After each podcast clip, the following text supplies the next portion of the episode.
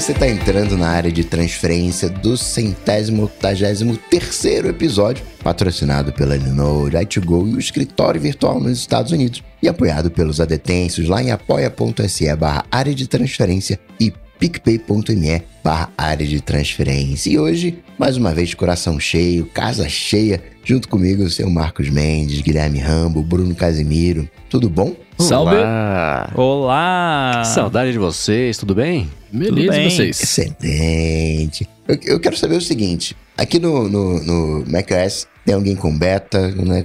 Como é que tá a aventura com o Stage Manager? Eu estive usando um pouco mais o beta do macOS Ventura essa semana, porque eu tô fazendo coisa do AirBuddy no macOS Ventura especificamente, então eu fico alternando, tirando o cabo Thunderbolt do MacBook Pro e ligando no Mac Mini que tá com beta e vou alternando.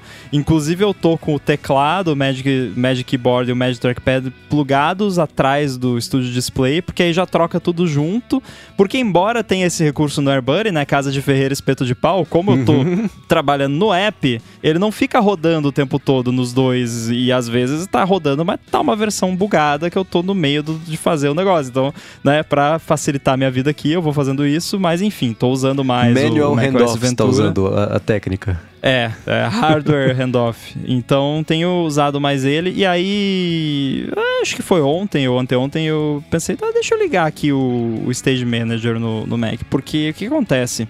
O, principalmente quando eu tô trabalhando no AirBuddy especificamente, se eu tô mexendo em alguma área, por exemplo, a janela de status ou a- o- os widgets no desktop, normalmente eu quero ver só o desktop quando eu tô mexendo naquilo, porque é ali onde as pessoas vão ver o negócio.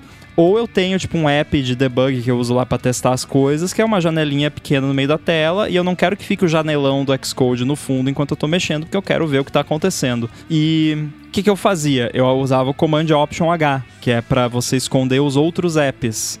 E aí voltava para o Xcode, fazia o que eu tinha que fazer, voltava, Command Option H, papá, e aí eu pensei, isso não é exatamente o que o Stage Manager faz, eu tô aqui fazendo manualmente feito um animal. Então eu pensei, vou ligar esse negócio. Liguei, e não é que eu gostei, Olha Assim. só.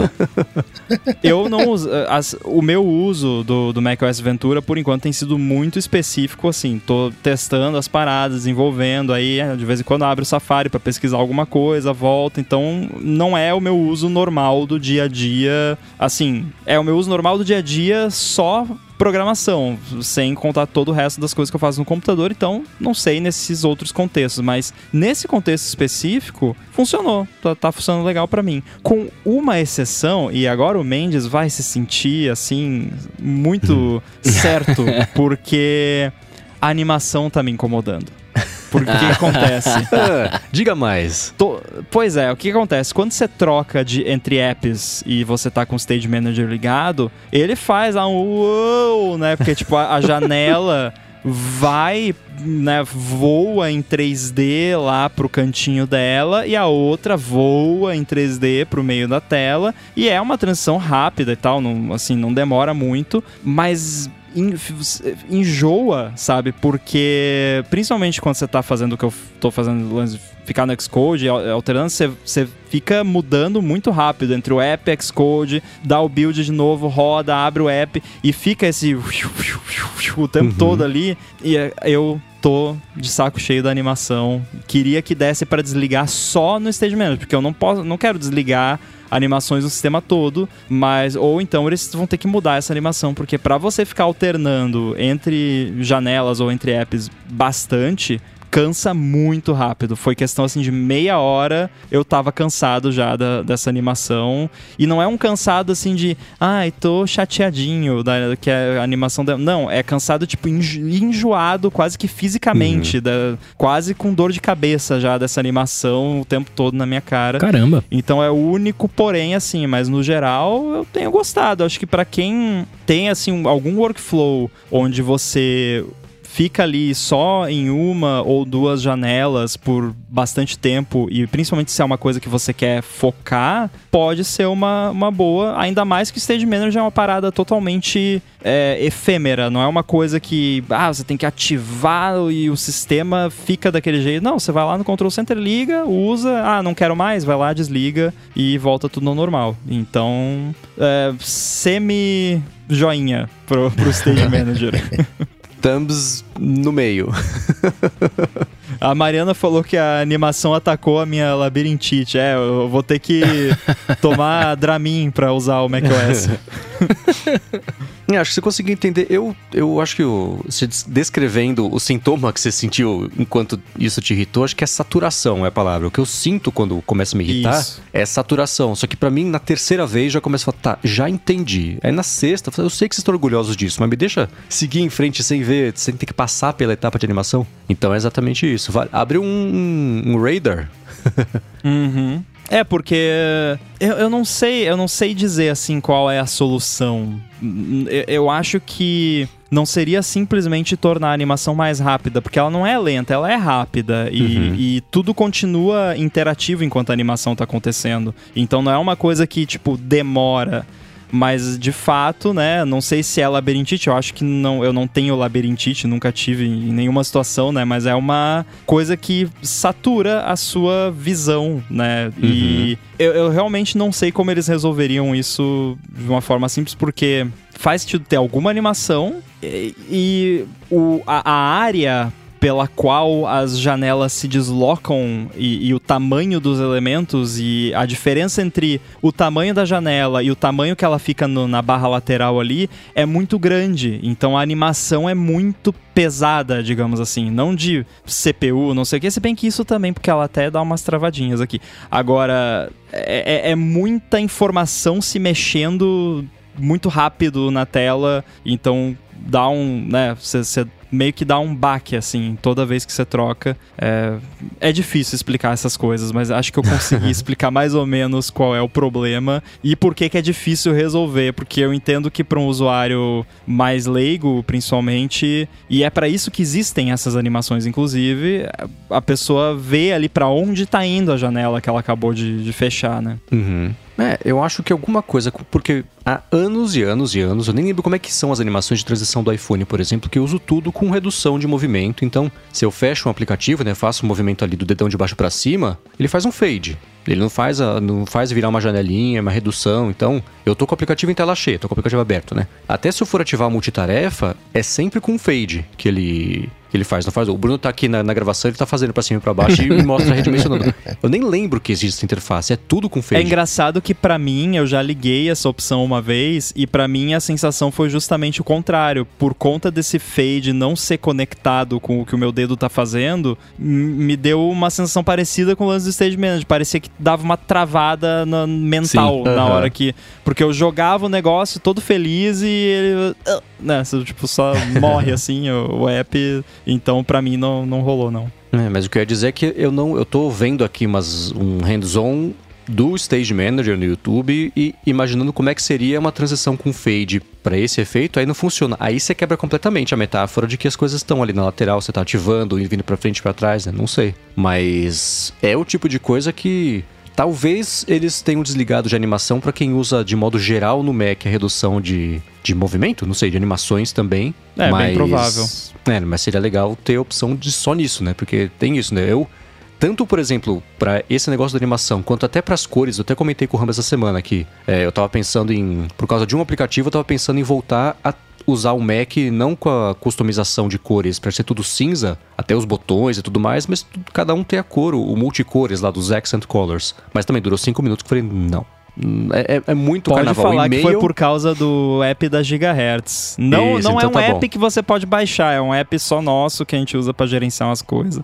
Isso. Então, e o Rambo fez bonitinho, com cuidado, com roxo, né? E eu não tava vendo o roxo, eu tava vendo o cinza. Mas não, a hora que eu abri o, mail, que era um carnaval de cores, eu falei, gente, como é que dá pra viver assim? Não, deixa pra lá. Eu voltei pras cores, pro, pro grafite, sei lá como é que chama, o, o accent color lá. Mas são coisas que eu até esqueço que, que existem, né? Mas se tivesse como, por exemplo, só no aplicativo da Gigahertz ter o, pra ser o botão roxo, não sei se é uma coisa que você pode fazer, Rambo. Eu ponho lá no GitHub depois.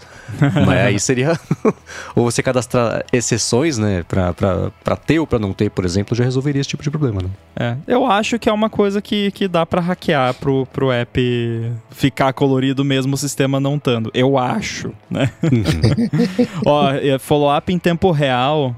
Eu acabei de desligar aqui, eu, eu entrei via screen sharing no, no Mac Mini habilitei a opção de Reduce Motion lá e continua a animação. Ah, não.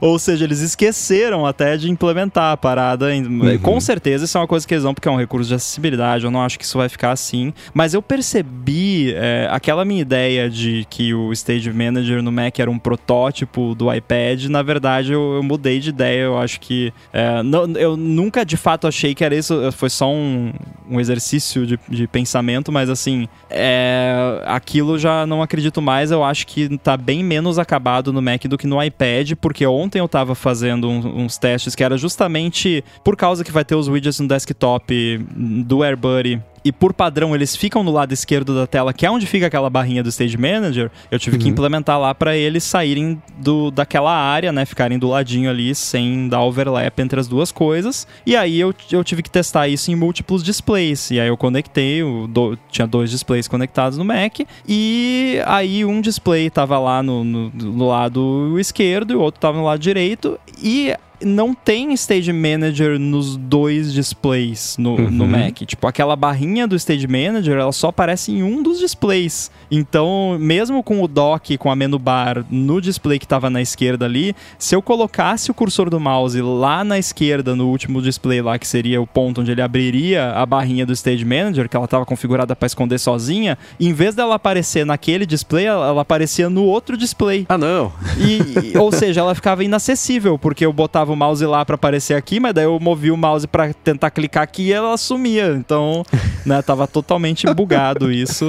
Então, a, a, eu tenho a impressão que o Stage Manager no, no macOS foi meio que um afterthought, assim, uma parada meio hum. que, ah, bota aí no Mac também e vamos ver no que dá.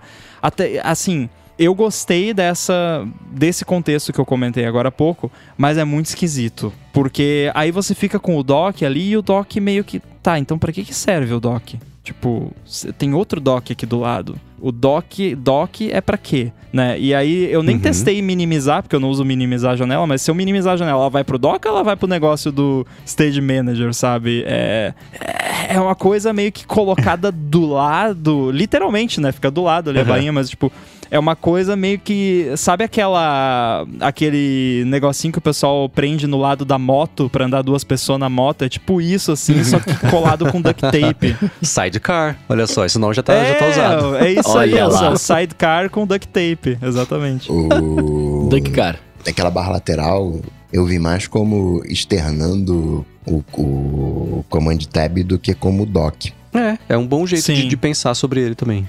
É, o Samuel comentou aqui que o Stage Manager parece uma mistura de Spaces com Dock. Inclusive, ele já fez o follow-up aqui em tempo real que o Stage Manager é para onde a janela vai se você minimiza. Então, ela não vai pro Dock, vai pro Stage Manager. E faz sentido é, esse lance de ser uma mistura de Spaces com Dock. Inclusive, eu, fuçando ali no Mac e no iOS, eu vi que em alguns lugares eles se referem a essa feature como Continuous Expose. Né? Tipo, ah, Expose então.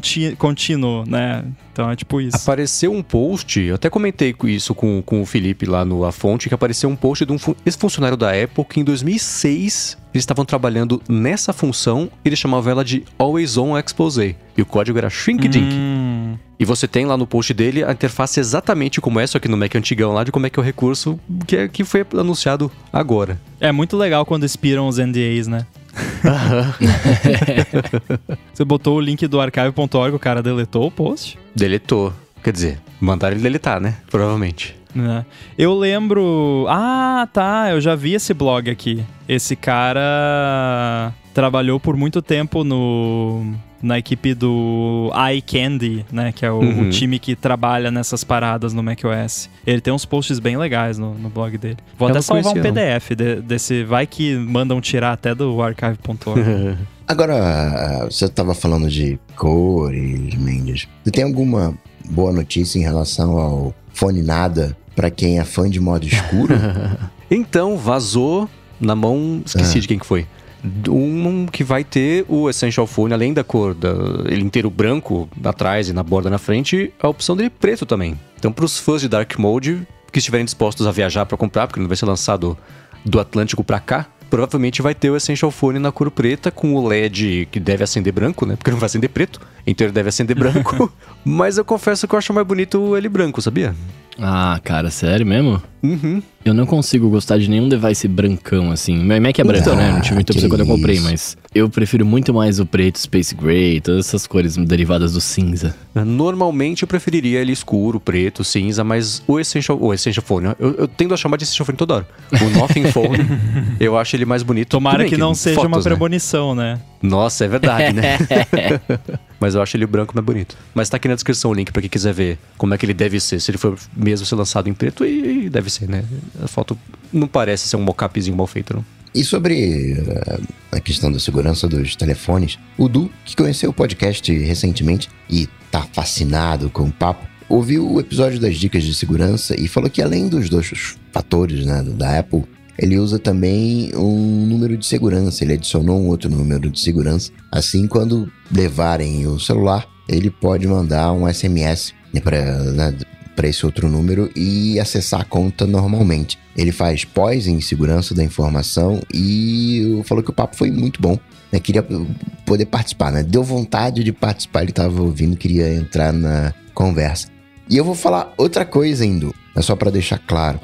Esse outro telefone não pode ser o seu que você coloca lá, outro número de- telefone que você registra como número de segurança da Apple, não pode ser o seu eSIM, porque se vai o iPhone, vai o eSIM junto. Tem que É. ser um Exato. outro telefone. Aí você, ah, já sei, eu vou colocar aqui. Não, o Du pensou assim, né? Não, o Du, porque né, pós em segurança da informação, mas você pode pensar assim, ah, então já sei, eu vou colocar aqui do- da minha contraparte, do, né, como dizem por aí, né, do conge. Vou colocar aqui do conge. Mas vai que você tá no carro junto com o conge e aí levam o seu, o teu, seu, teu telefone e o do conge. O bacana é você colocar de um familiar que você conhece, né, que você confia, mas que não vê muito, tipo um pai, né, mãe, irmão.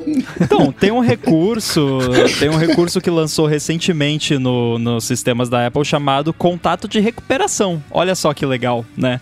Ó, que maravilha. Porque esse lance de você adicionar um segundo número de segurança pode ser uma boa prática, porém o Du está aí no, no curso de, de segurança da informação, então ele sabe que isso também aumenta a sua superfície de ataque, né? Porque é mais um número que se der alguma treta com aquele número de alguém obter acesso, clonar chip, essas coisas, consegue acessar a sua conta da Apple, né? Porque o número adicional que você coloca lá, ele não é tipo, ah, esse é um backup só se o outro não funcionar. Não, ele é um backup ponto, né? Que é vai- você tem ele lá. Inclusive, eu abri uma conta de developer recentemente para uma nova empresa, né? Qual será que é? Na Apple lá, e aí a- o representante lá da Apple me ligou, né? Como se nós estivéssemos no século XIX, me, me ligou no telefone para conversar comigo. E aí a pessoa falou: Ah, eu só tenho aqui as recomendações de segurança, né?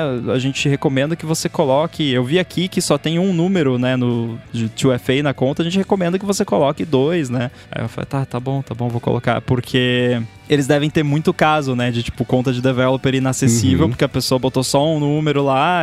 Ainda mais conta de empresa que a pessoa que criou a conta sai da empresa e aí botou o número dela e ferrou, né? Já, já vi E isso abraço, acontecer.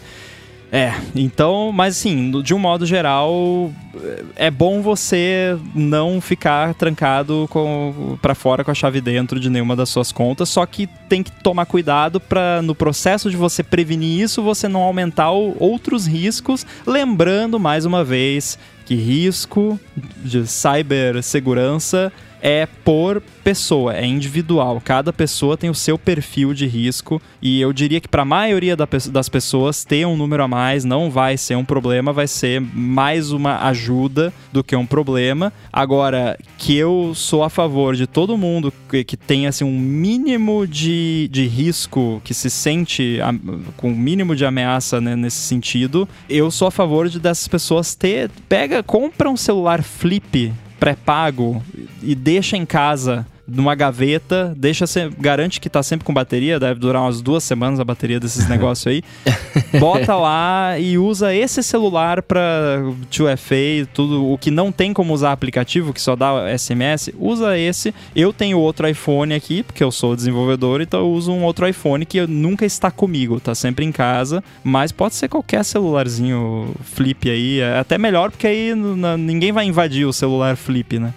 É, eu ia dar exatamente essa recomendação e amarrar com o que eu disse lá naquele episódio. Tudo é uma troca de conveniência. Essa é uma solução uhum. e é ótima. Você compra o telefone e deixa na gaveta só para receber SMS. Pode acontecer, você tá viajando e precisar do código e blá blá blá. Pode, né? Mas aí é.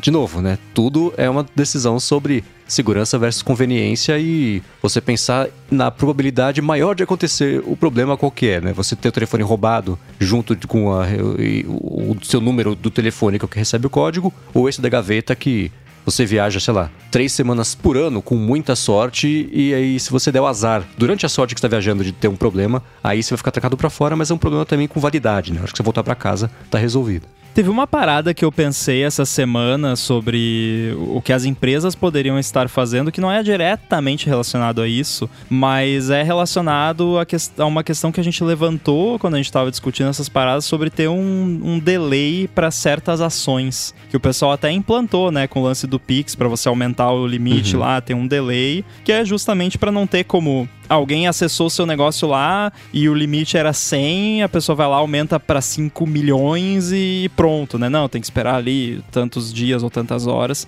E eu pensei isso no sentido de contas, é, de, de, perfis em plataformas, porque o que, que acontece muito? Uma conta de alguma empresa grande ou de algum criador de conteúdo grande no YouTube, no Twitter, no Instagram, onde quer que seja, é hackeada. O que, que a primeira coisa que ela faz? Vai lá, muda o, o nome, muda o, a foto de perfil, tudo, né? Bota lá, ganha Bitcoin, sei lá, né?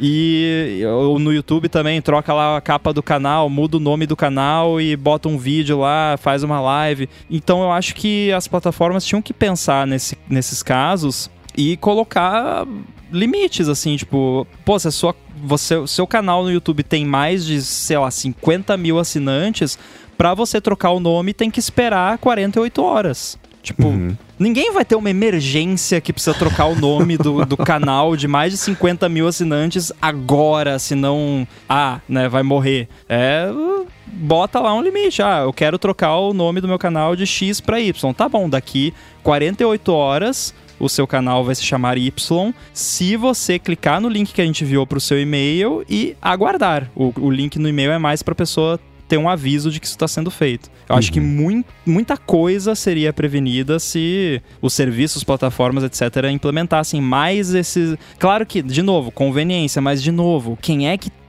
né, com um canal já estabelecido lá no YouTube, por exemplo, com mais de 50 mil, vai precisar, com urgência, trocar o nome, né? Enfim.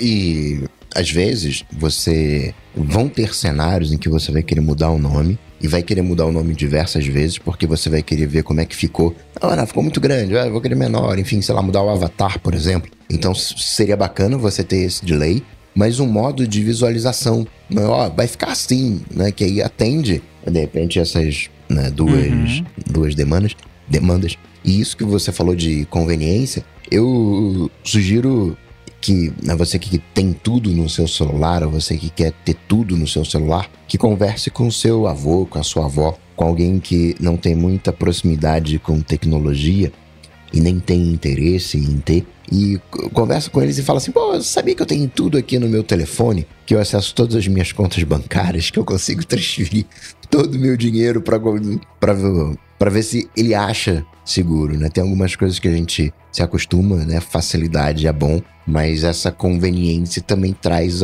alguns outros ônus. Não é a maneira né, correta de lidar com isso. O ideal seria que não tivessem esses uh, ataques, essas fraudes, mas uh, é o que a gente pode fazer. E Rambo, você não estava com barulho aí no, no andar de cima? O Felipe Macedo falou que ele teve exatamente esse barulho na, na cobertura e era o purga do sistema de incêndio que passava pela coluna do elevador. E o Douglas Rosa falou que o barulho pode ser uh, uh, o mesmo que eles já ouviram lá, e era do encanamento da caixa d'água do prédio. Porém, parou, né? E nunca mais voltou. É, eu tô mais nessas de que é o, o encanamento. Agora eu quero saber o que, que é o purga do sistema de incêndio. O que, que é isso? Nunca ouvi falar. Na engenharia de prevenção de incêndio e explosão, a purga se refere à introdução de um gás de purga uh, inerte isso é, não combustível no sistema fechado. Olha, eu acho que o meu prédio aqui não tem essas paradas aí, não. Tá, soa avançado demais pro, pro prédio aqui. Não, não tem sprinkler, não, não tem nada dessas coisas aqui. Tem extintor de incêndio nos corredores e mangueira de incêndio. Então acho que o lance do, da caixa d'água ainda continua sendo mais provável. E sobre as GPUs, né, no chip M1, M2 da Apple, que a gente comentou na semana passada, o professor Sérgio Araújo esclarece é que ele falou: Acho que não me fiz entender. Certamente elas são excelentes se comparadas a outras GPUs integradas, mas não se comparadas a uma GPU dedicada. É, vocês acham, né? Nós uh, achamos que um dia a GPU integrada da Apple vai superar uma RTX? Hum, eu acho improvável pelo mesmo motivo pelo qual o aplicativo de lembretes do iOS nunca vai ser melhor do que um Todoist, porque é feito para ser generalista e não específico. O trabalho da RTX, o único trabalho dela é ser uma GPU muito parruda, né? E a GPU dedicada, ela tem que servir para tudo que as pessoas fazem, inclusive ter um poder de fogo bacana para a maior quantidade possível de pessoas, sem que seja uma coisa que, que, que não que mate a GPU dedicada, mas que, que, que substitua. Eu acho que improvável. Então, Possível, mas Apple, improvável. Quando apresentou, ela falou: Ah, isso aqui é, é melhor do. Eu não sei qual foi o termo que ela falou. Se, se era melhor ou. ou, ou né, que o, era nesse sentido, de que a, a GPU Apple né, do M1 Ultra era melhor do que a RTX 3090. Mas isso era porque numa determinada uh, capacidade consumia menos energia. Então, o que a então. Apple estava dizendo é o M1 Ultra é mais econômico da, do que a RTX. Uhum. Mas aí é a mesma coisa que você falar, né? Sei lá, ó, o, o, o meu helicóptero é, é, é melhor do que um Concorde porque consome menos. Né? Não. São objetivos diferentes. Entretanto, é, a GPU da Apple só não é ou chega junto da RTX, ah, no caso a 3090, porque a Apple não quer. Se ela quiser, ela tem condições de chegar lá. Tudo bem, vai gastar mais isso, vai ficar mais caro uma série de coisas. Mas acho que aí entra exatamente o que o Mendes falou. Não é interessante para a Apple. O que a Apple chegou no ponto de fazer o Neural Engine, que bem entre aspas é como se fosse uma GPU, né, no, no sentido de que é um processador dedicado para aquilo que ela precisava. Ah, sabe o que é? Eu preciso aqui de, de um negocinho aqui. Não vou usar o processador para isso, não. Vou criar o meu o meu processador para essa coisinha daqui que eu preciso, vou chamar de Neural Engine. Então, se a Apple quiser, ela faz. Mas, como a gente falou, ela não tem interesse em, em fazer. E outra, né, é um pouco injusto também comparar com uma RTX da vida, porque quando a Apple lançava as suas, né, nos, nos seus próprios Macs, as GPUs é, dedicadas, elas tinham um certo atraso. Né? Então, não tem essa comparação aqui de cabeça mas é provável que essa M1 Ultra seja. Ela é metade da, da, da RTX 3090, se eu lembro bem, em termos de potência máxima. Então vai ser equivalente, sei lá, uma 2017, né? Vai ter um delay, vai ter um atraso, mas por causa do muito mais é, acho que é muito mais uma política comercial do que técnica. É, uma questão de foco, né? Como você disse. Assim como, embora a Apple tenha ali, ó, faça algumas coisas na área de games, não é um foco, né, da, da Apple. Então é a mesma coisa, assim, é prioridades, foco e, e geralmente quando a Apple diz que uma CPU ou GPU ou qualquer coisa dela é, é melhor, né, que nem esse exemplo que você deu, ela sempre tá fazendo aquela comparação lá que o Steve Jobs fez no, na época da transição para Intel, que é o performance per watt, né, que é tipo uhum. o quanto de performance você consegue extrair considerando também o consumo de energia. Então, de um modo geral, os processadores de GPUs da Apple fazem muito mais com menos energia, atingindo o mesmo patamar, só que aí nos próprios gráficos da Apple ela já mostra ali o- a concorrência ultrapassando, né, em termos de performance, porém, né, com tipo cinco vezes mais energia gasta, né? Então, questão de prioridades mesmo. É, de como você contar, como você faz pra contar a história, você inventa uma categoria que, pelo contexto, faça com que seu produto seja melhor. Você não tá mentindo, mas por outro lado também pode não ser bem assim. Você falar, essa é a melhor que você vai, vai comprar com desempenho, com esse gasto energético. Esse vai ser o limite, mas é o que ela tá colocando ali. Eu- Se você pega, por exemplo, né, de apelar para a maior quantidade possível de pessoas. Tem que, é que nem o que a gente falou de bonito, rápido e, e barato, né? Sobre orçamento de, de agência. É, você pega o, o preço, desempenho e as especificações. Se você aumentar x- ou, a- a- sei lá, o desempenho da GPU, aumenta X vezes 2 o preço. Aí, ao invés de apelar para 8 pessoas, que está muito mais caro, vai apelar para 5. Você pode até ter conquistado uma ou duas porque o desempenho é mais bacana, mas menos pessoas de fato vão comprar porque o preço aumentou. Então tem que achar esse equilíbrio em todas as, em todos os quesitos. E é por isso que o lance dela é apelar para a maior quantidade possível de pessoas, não um público específico em busca de uma, uma especificação, um item de desempenho específico, porque aí não compensa você alienar todo o resto da galera por causa disso. né? É, esse número de performance per watt, é, ou né, o, o número de marketing que, que, que você explicou muito bem, ele faz muito sentido quando você pensa em laptops, né? Obviamente, porque tem a bateria, então você quer ter ali um, um bom balanço entre performance e, e uso de energia. Pro desktop já nem tanto, né? A não ser que você queira ir mais para um lado ecológico, né? De ah, tá usando menos energia, melhor para o planeta e tal. O que pode ser um argumento, mas eu sempre vejo implícito o- meio que uma promessa, assim. Pô, se usando só isso aqui, né, de energia, a gente consegue entregar tudo isso aqui, imagina quando a gente fizer um negócio que usa mais energia, né? Porque Uhum. não é só, ah, vou pegar um M1 aqui, vou botar mais volts ali e, ele vai ficar mais rápido, né? Até ficaria um pouquinho, né? Até ele derreter. Mas é. é uma questão né, de toda a arquitetura e tudo mais. Então não, não é tão. Não é que ah, a, é, o M1, o M2 podia já tá batendo essa GPU externa, só que a Apple não coloca a, a voltagem que precisa. Não, né? Não é isso, né?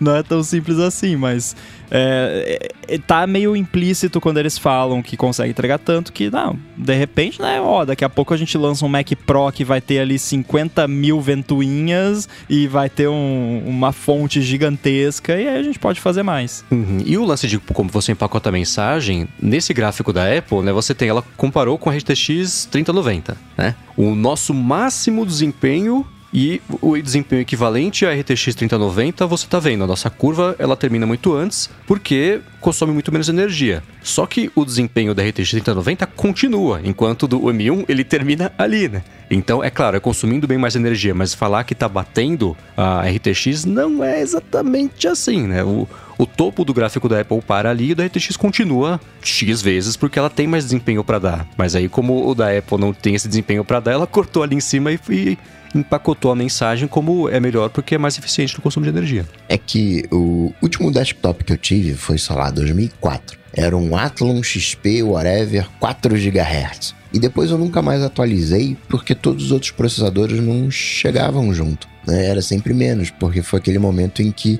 houve a paralelização. Então chega no ponto que é você jogar processador em cima. Você vai multiplicando os processadores. Claro que você precisa de uma arquitetura em que consiga, que nem recente a história do o, o M2, que o SSD dele é, é mais lento do que o anterior, porque o, o anterior 512 são dois chips de SSD. Nesse é um chip só. Então você só tem um canal. Então não tem jeito, né? Um- cada canal fala, sei lá, um gigabit e meio. Se você tem dois, você vai ter 3 gigabits. Né? Não sei se são 3 gigabits, acho que são 3 gigas, eh, gigabytes por segundo. E é normal, você pega um SSD de entrada, ali de 128, ele é bem mais lento do que um de 960, exatamente por isso. Porque o de 960 tem vários chips e tem os barramentos né, em, em paralelo. Tem que ter folga ali, tem que ter a, a banda para isso tudo acontecer. Mas não é mais uma. né, o, o desafio agora acho que passa a ser outro. E é a Apple ver lá, ó. Quem vai fazer isso aqui? né? Os meus clientes são esses, essas aqui são as empresas. ninguém precisa disso e não, não, não, não vou colocar vocês, vocês se virem aí. E aí também vem aquela história, né, do de não querer atender certos nichos que a gente já tocou, que tipo assim, você, se você sabe o que é a RTX, XPTO, não sei das quantas, e, e, e você quer uma, vai lá, compra um PC e bota, né? Tipo, por que, que a Apple tem que te entregar uma RTX XPTO? Não sei? Compra a RTX XPTO e. Ah, mas daí eu não posso usar no Mac. Paciência, você não é o público do, do Mac, né? A RTX 3090 Rambo é maior do que o Mac Mini. Você pega o Mac Mini, você até do, do, do, do Apple Studio, é maior. Né, e, e, fica conectado dentro do seu, do seu PC. É um monstro, a RTX 3090 é um monstro, né? Não, não tem nem o que falar. É, eu acho que é aí que entra a questão do, da, do comparativo. Aí é onde o comparativo de performance deixa de ser só marketing, porque eu garanto que se você for bater ali, né, o, o a GPU da Apple trabalhando ali, fazendo o mesmo nível de carga de trabalho, o que é bem difícil de você conseguir fazer exatamente, mas assim, especulando, né, ali com aquela, aquele mesmo consumo de energia nas duas, essa aí vai parecer um secador de cabelo ou um, um jato decolando dentro da, do seu escritório. O, Mac vai estar tá silencioso, né? e Mendes, você estava falando sobre marketing, criar ou não necessidade. O João Mendes, parente, você é João Mendes ou não? Meu irmão. Ah, ele disse que o marketing não cria a necessidade, elas surgem a partir da evolução da própria sociedade e daí vem a criação de novas tecnologias para atender às novas expectativas e demandas. No final, o marketing entra para comunicar as novas tecnologias que estão atendendo às novas demandas. É, né, na semana passada eu comentei, eu até no finalzinho fiz o adendo de que marketing não é, né, uma entidade sem fins lucrativos, é como você faz a pessoa decidir pelo seu produto, né? E, e, e não tem nem introdução literal para ele. É como que você vai mercadar um produto, né? Como é que você vai posicionar no mercado para que ele seja mais atraente do que o do concorrente, né? Então é, é, é, exatamente isso. Ele acertou o que eu quis dizer quando eu estava falando sobre por que, eu achava que ele não criava necessidade. Ela estava lá, mas é claro que o marketing serve para você estudar o mercado, né? O estudo das condições do mercado para você ver como é que você pode fazer esse produto se diferenciar. Voltamos aqui até o papo da, da GPU dedicado não RTX e tudo mais. E como você vende isso aí, aí tá o marketing, né? Entender o mercado para tirar proveito de um espaço que você encontrar. Não é uma parada altruísta, mas ainda assim é não é ele que cria a necessidade, ela já estava lá. Ele identifica a necessidade, talvez. Então, pelo que eu entendi, marketing na linguagem do marketing é o tal do storytelling, mas na linguagem da minha avó era história para boi dormir. Exato. E vem diz o aquela não polêmica lá do, do TikTok. O TikTok ele respondeu, falou: "Não, tá bom, tá bom, tá bom, vou contratar funcionários americanos" ou falou que era isso mesmo? É, né? Ele falou: "Então, gente, vamos senta aqui, deixa eu te explicar para vocês, né? a gente tem pessoas. Aí entra toda a parte que relativizam a história, né? A gente tem pessoas que ficam lá sujeitas a uma série de controles de segurança, bem tudo bem robusto, que tem autorização para acessar esses dados e tudo protocolado, bonitinho. Os americanos até é, é, supervisionam esse acesso, mas eles acessam. Mas fiquem tranquilos, está nesse processo de migração agora com os dados da Oracle tudo mais. Quando for para lá, vamos deletar daqui da China. E aí, né, a resposta dos americanos foi: tá vendo? Eles mentiram pra gente, falando, ah, ah, tá, vamos é um assunto que não tem fim, né? Mas eles, eles se comprometeram às mudanças que eles já tinham falado que iam fazer para ver se acalmam os ânimos da galera que não quer ter os, os ânimos acalmados, no fim das contas. E eles falaram, inclusive, Congresso quer conversar? A gente conversa, tá aqui o telefone, manda uma DM, vamos conversar. A gente tá disponível e disposto a fazer isso para esclarecer. Mas, né, é ele falando o que ele já tinha dito para quem não quer escutar. No fim das contas é meio isso, né? E rolaram vários outros desdobramentos associados às leis, mas antes agradecer o patrocínio da Linode, porque com as máquinas virtuais rodando Linux da Linode você consegue simplificar a sua infraestrutura e cortar bastante do que você gasta com serviços de nuvem. E com isso você também simplifica toda a parte de desenvolvimento, de distribuição e de escala para rodar os seus projetos de um jeito mais rápido e mais fácil. A Linode tem soluções para todo tipo de projeto, que pode ser desde um projeto pessoal até a parte de, de, de administração de cargas de trabalho mais pesadas. E quem é ouvinte do ADT ganha um crédito de 100 dólares para começar lá com eles por meio do endereço linode.com/adt. Eles têm data center no mundo inteiro e com isso você consegue escolher o melhor data center que vai te atender sem mudar o preço, independente da localização. Eles também oferecem suporte 24 horas por dia, 365 dias por ano e tem pessoas de verdade te atendendo para resolver rápido o seu problema, independente do plano que você contratar. Você pode escolher instâncias dedicadas ou então compartilhadas para o seu projeto, ou então você pode usar esses 100 dólares de crédito para armazenamento compatível com o S3 da Amazon, com administração de Kubernetes também e por aí vai. Se roda no Linux, roda na Linode. Acesse lá linode.com/adt, l i n o d e.com/adt clica em Create a Free Account para começar e você vai ganhar os 100 dólares, que na cotação de hoje dá uns 530 reais de crédito para você começar. Mais uma vez, linode.com/adt. Muito obrigado, Linode, pelo patrocínio de mais esse episódio do ADT e por todo o apoio a Gigahertz. Valeu! Falando de leis, para começar, lá no Japão tem uh, cyberbullying, né? Como é que a gente é, diz isso aqui no Brasil, né? É, é, é abuso? Cyberbullying. Cyberbullying. Como é que é cyberbullying em português? Cyberbullying. Abuso digital, sei lá. Não, é que o termo bullying, ele já é.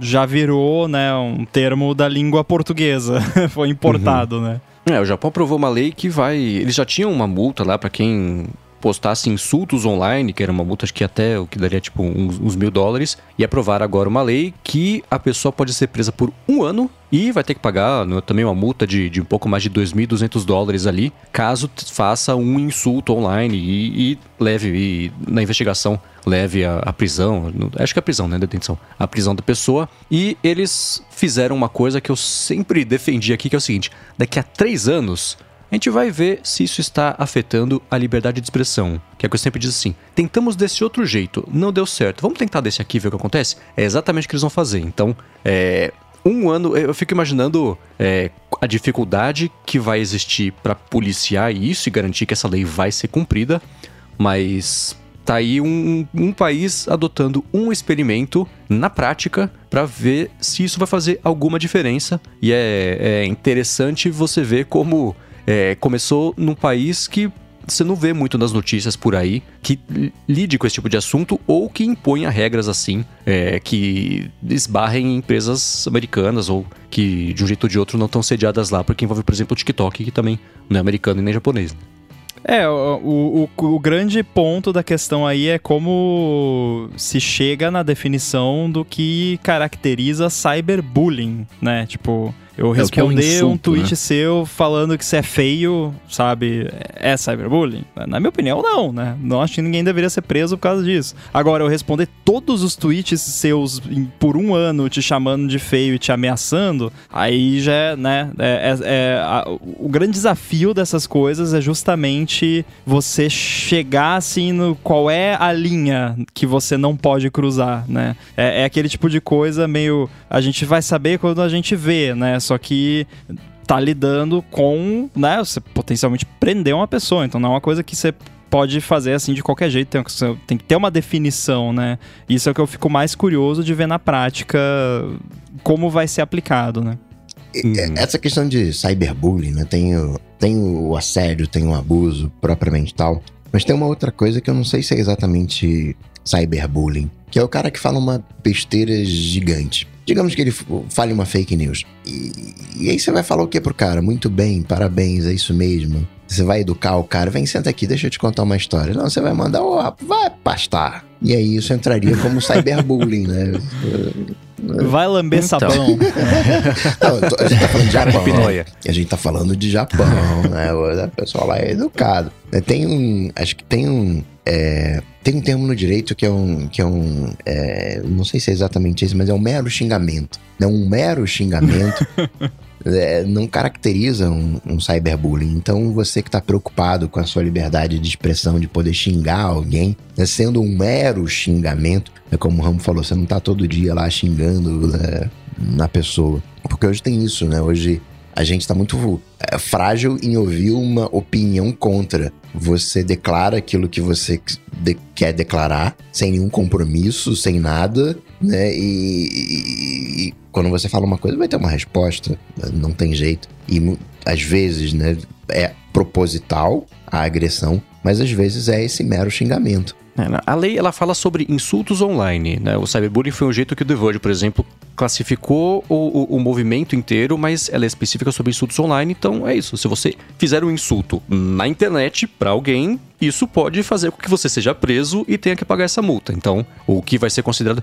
E aí volta também ao que eu disse uma outra vez também: contexto. Né? Se a pessoa está sendo atacada de todos os lados e você faz uma crítica na mesma linha de todos os ataques, você está atacando também.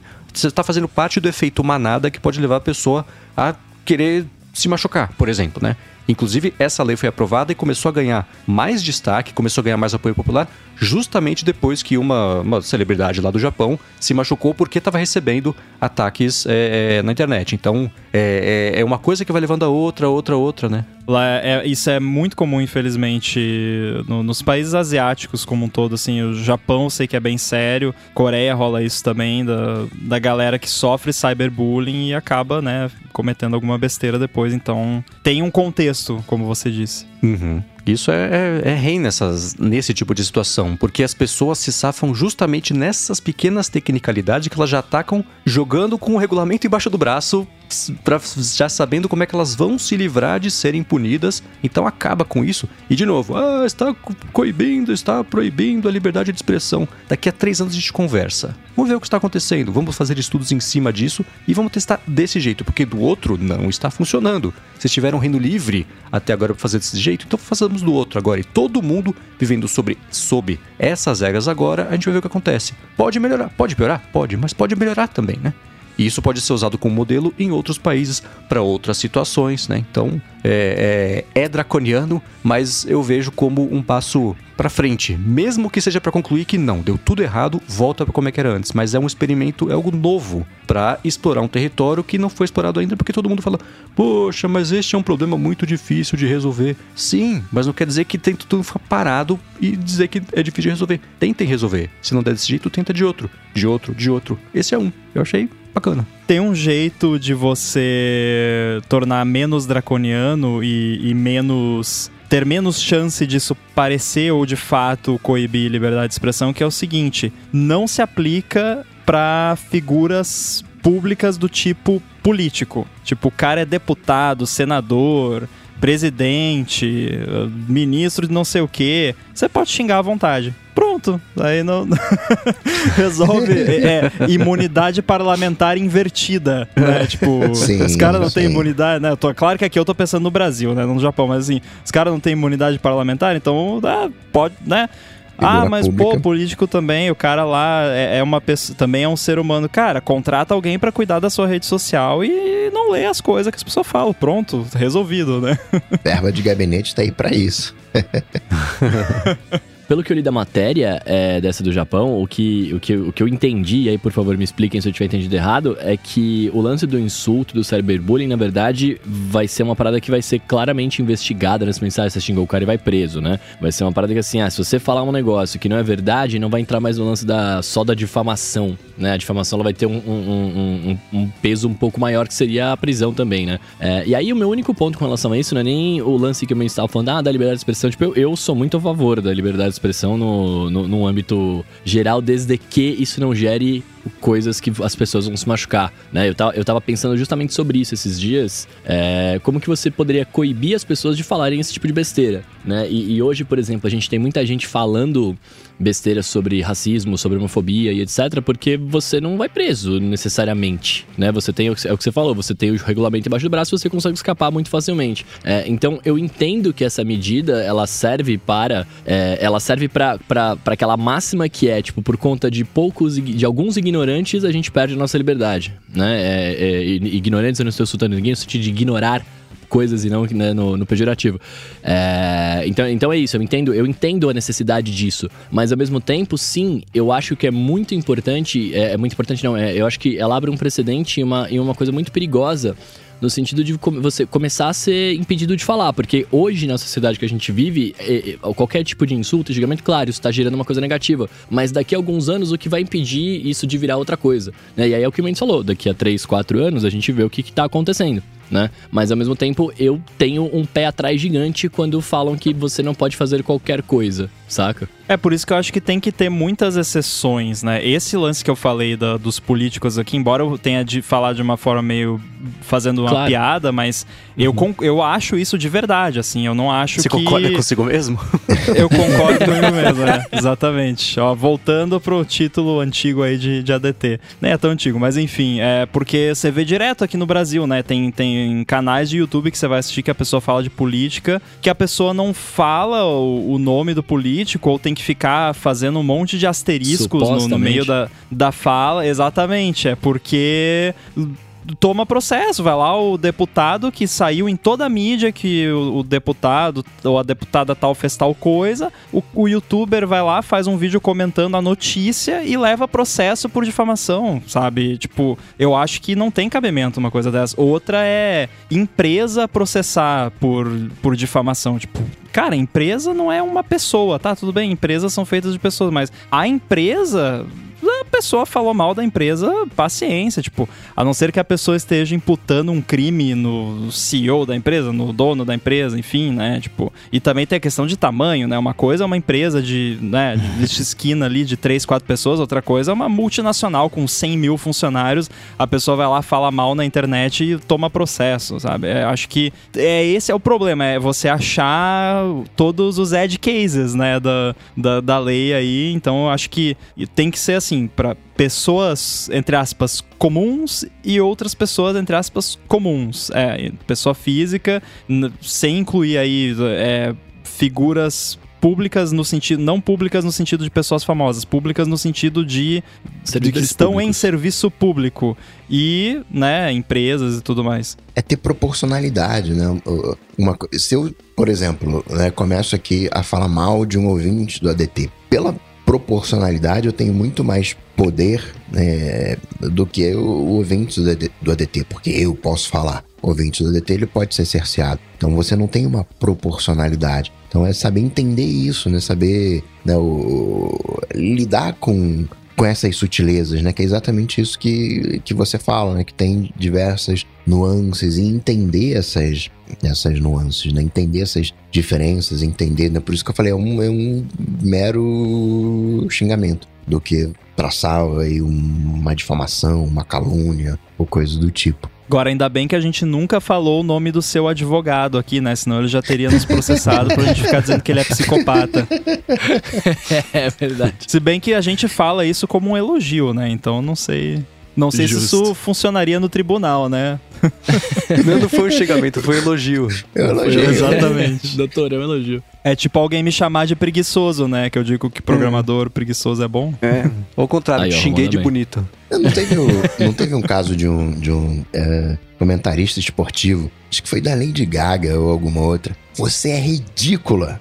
E aí o pessoal foi em cima do cara. Só que na, na gíria dele, o, o era ridículo era, uma pessoa fora do, do, do, do comum, né? Caramba, você, você, tá, você é extraordinário. Só que ele usava ridículo. Né? E, enfim, né? Não era um xingamento. É tipo quando alguém ouve o- uma pessoa falando inglês falando exquisite, né? E acha que é esquisito.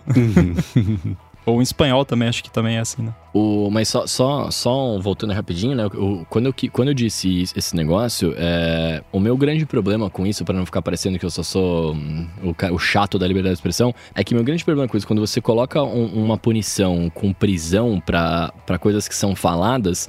A gente vive, querendo ou não, cara, a gente vive no mundo das pessoas. E, e com pessoas fazendo lei, as pessoas têm ego, as pessoas, enfim, elas podem querer usar isso em benefício próprio, né? Então, assim, principalmente num país como o Brasil, que o brasileiro tenta dar um jeitinho em muita coisa, tenta fazer não sei o quê, né? Sempre tenta se dar bem. Se do jeito que é hoje a gente já vê um monte de, de besteira, você imagina o quantas pessoas não vão querer, não vão ser presas, né? E, e muitas vezes, talvez até indevidamente, por uma parada dessa, saca? Então, é, o, o meu medo É, com, com, com, com isso é, é só o lance da, da, da, da falcatrua de você tentar pegar, usar isso, esse tipo de lei para poder prender um cara que você não gosta, saca? Tipo, não, eu não faria isso, ninguém que faria isso, porque a gente nem tem esse poder, mas quando a gente fala de servidores públicos e afins, ou uma parada, você, você falou um negócio pra um policial lá, o policial vai, sei lá, eu tô partindo do pressuposto de polícia corrupta, eu também não quero entrar nesse mérito, né? Mas você falou um negócio para alguém, qualquer pessoa, sabe? Aí a pessoa se ofende e, e, aí você tem um baita de um problema por conta de um negócio que não é gigante, né? Quando outras coisas maiores, que aí você fala um negócio de homofobia, de racismo, etc., isso sim deveria ser punido, tá ligado? Mas enfim. Eu, na verdade, acho. Eu acho que a gente prende gente demais no mundo inteiro, né? Porque eu não uhum. acho que alguém deveria ser preso porque xingou alguém na internet. Eu acho que tem outros tipos de punição. E aí eu comecei a pensar aqui, ah, multa, pô, mas multa, daí de certa forma, a pessoa que tem muita grana passa a ser como se fosse um imposto do xingamento, né? A pessoa,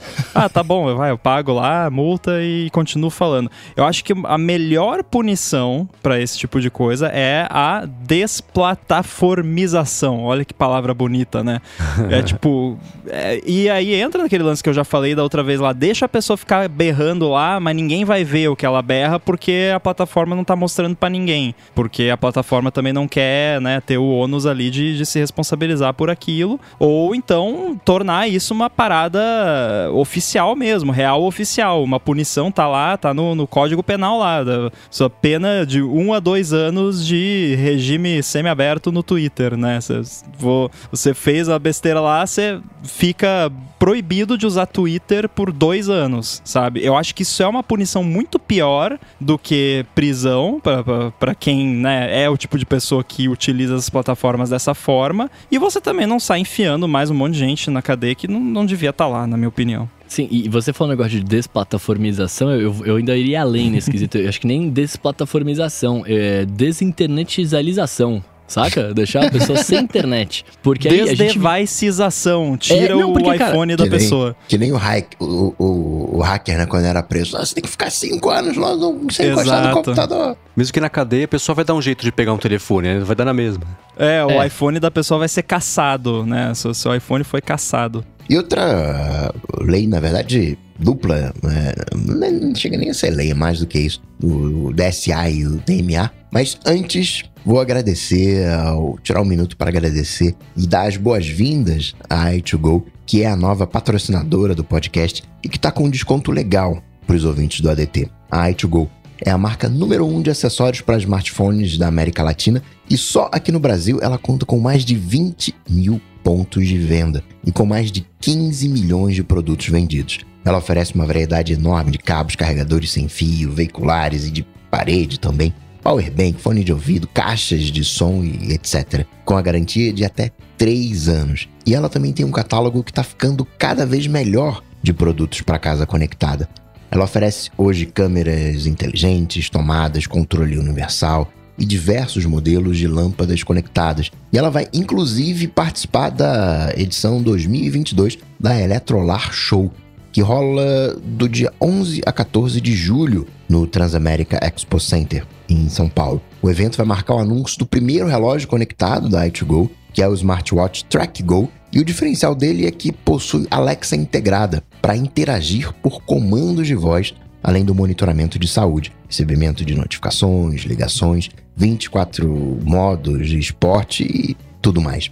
Na Electrolar Show, a i2Go vai demonstrar também a caixa de som Adventure Go, novo produto da linha Sertões by i2Go, o kit Globoplay de casa conectada e a ilha de inovação i2Go Experience. Então, passa lá com ele se você for visitar a Electrolar Show na semana que vem. Agora, para todos os ouvintes aqui do podcast, a ITGO preparou um desconto bem bacana e um sorteio para as compras lá no site deles. É só você acessar o site itgo.com.br e usar o cupom ADT20 nas compras acima de 150 reais, que você vai ganhar 20% de desconto e ainda vai concorrer à câmera inteligente da ITGO que filma em 360 graus. Então, mais uma vez, itgo.com.br e 2GO com.br cupom ADT20 para garantir o desconto e concorrer à câmera nas compras feitas até às 23h59 do dia 31 de outubro. Muito obrigado, i2Go, por ter se tornado a nova patrocinadora do área de transferência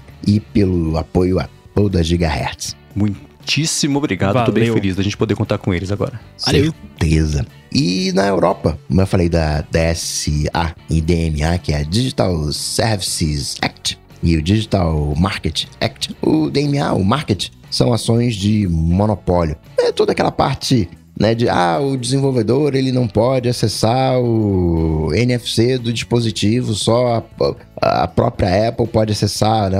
Não, tem que abrir para todo mundo. Peraí, né? Eu não posso usar. Eu sou obrigado a usar a Siri, por que, que eu não posso usar um assistente de voz de terceiros? Então, toda essa parte de monopólio, né, o Digital Market Act, e tem o Digital Services Act, que é mais aquela parte de acesso a, a, a, aos dados, né, de alguma maneira. É aquelas.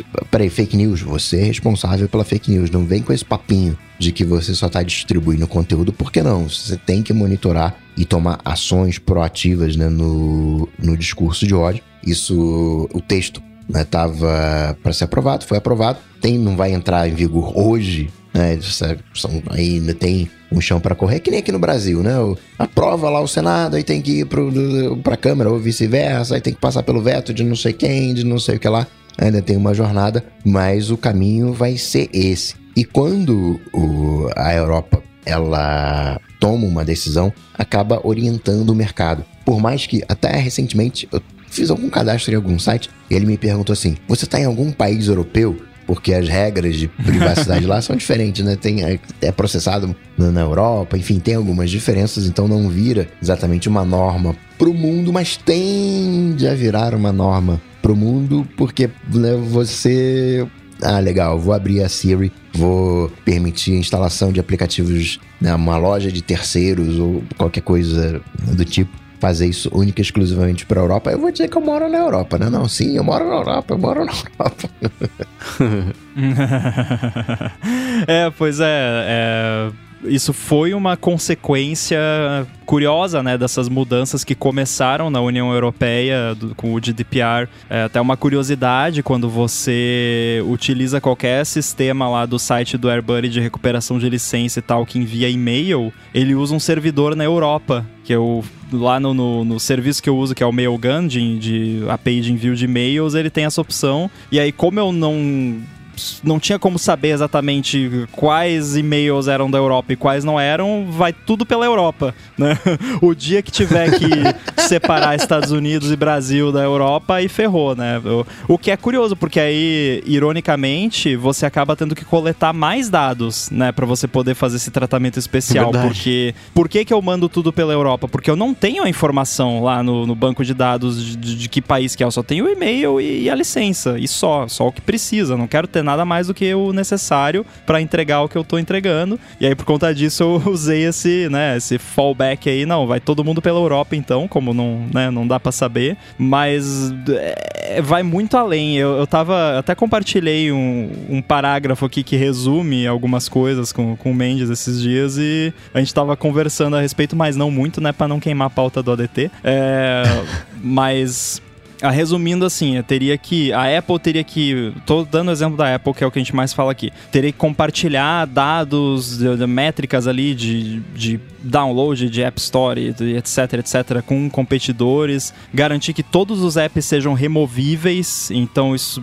sei lá, todos os apps da Apple que vem no iPhone teriam que, que ser removíveis. Não dar preferência para os seus próprios apps e serviços. Permitir que os usuários utilizem App Store de terceiros sistemas sistemas de pagamentos de terceiros e façam sideloading de apps, não exigir que os desenvolvedores utilizem uma engine específica de browser, né, que é o caso, um caso muito específico do iOS, onde se você qualquer browser que você usa no iOS vai usar a engine do Safari, porque a Apple não permite outras, é, e, e, não permite outras por alguns bons motivos, outros nem tanto. Def, poder def, o usuário poder definir qual é o assistente virtual padrão inclusive trocando por um assistente virtual de terceiro. Então, se você quisesse usar a Alexandra ou o, o, assistente do Google, que sei lá que nome que tem no, no iOS, você poderia é, dar acesso aos desenvolvedores a qualquer recurso existente de hardware, como por exemplo NFC, e também fazer as opções de mensagem, chamada e, e todas as plataformas de chamada, vídeo chamada e mensagem interoperáveis com outros serviços. Assim, isso aqui é um sonho maluco é. que não vai acontecer nunca, tá? Já vou adiantar aqui. Porque é impraticável, é, assim... Se isso passasse do, exatamente como está aqui, seria mais viável a Apple parar de operar na União Europeia. Assim, seria mais barato e mais plausível que a Apple faria isso do que aplicar tudo que está sendo dito aqui. Porque, assim, eu reclamo das coisas da Apple e tal, a gente reclama é, e tem coisas para reclamar, mas tem muitas coisas que têm bons motivos. É, e você simplesmente canetar uma remoção total de todas as restrições, você está destruindo, aí sim, né, de fato, você está destruindo todo o trabalho que a Apple e que as outras empresas fizeram também para um se diferenciar e dois, né, se é, proteger contra ataques, né? Até beta novo aí do iOS tem um sistema de lockdown lá ainda mais ferrado para você, para quem é alvo, mas cara, isso aqui não, é, não, tem a menor chance disso, disso ir pra frente do jeito que tá. O que provavelmente é, a galera lá já sabe, né?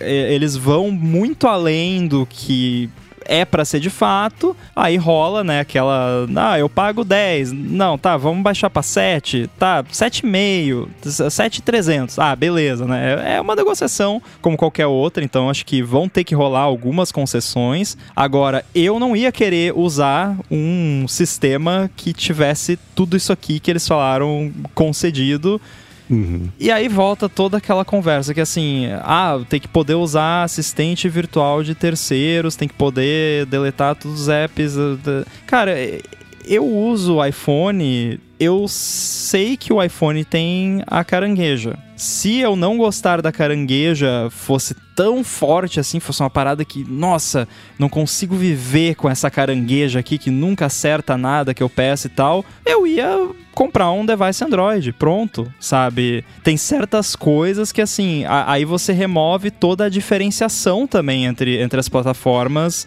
e perde a graça, né? Porque assim, ah, todos os serviços de mensagem voz têm que ser interoperáveis, mas e, e, se o cara quiser fazer lá um recurso exclusivo que não tem como funcionar no negócio de interoperabilidade lá? E aí, né? Aí você falou, ah, tá, mas se eu não quero usar a carangueja, eu vou e compro Android. Mas e se eu quiser usar a Alexandra? E aí, como é que eu faço? A Amazon pode fazer um launcher lá pro Android. O Android é aberto. O Android aceita tudo. é que nem papel, né? Papel aceita tudo, Android aceita tudo. Se a Amazon quisesse ter um, um Android dela, que até já tentaram fazer e não deu muito certo, né? Tinha. É, então. Firephone. É, então. É, é, aquela coisa, né? Dá, dá pra fazer. E, então, por mais que você diga, ah, tem um, um duopólio, digamos assim, né? Apple, Android e tal. É, tá, beleza, mas pelo menos no lado do Android existe uma abertura maior. Agora, isso não para dizer que eu sou contra certas concessões serem feitas, já defendi o sideloading aqui, né? Mas também não acho que deveria ser uma parada festa que tá aberto e, e por padrão vem assim e tal. Não, acho que, que tinha que ser uma coisa, né? Bem controlada ali para quem sabe o que tá fazendo. E mesmo assim ia ter gente que ia fazer besteira, né? Mas tudo isso que tá aqui, aí já é demais.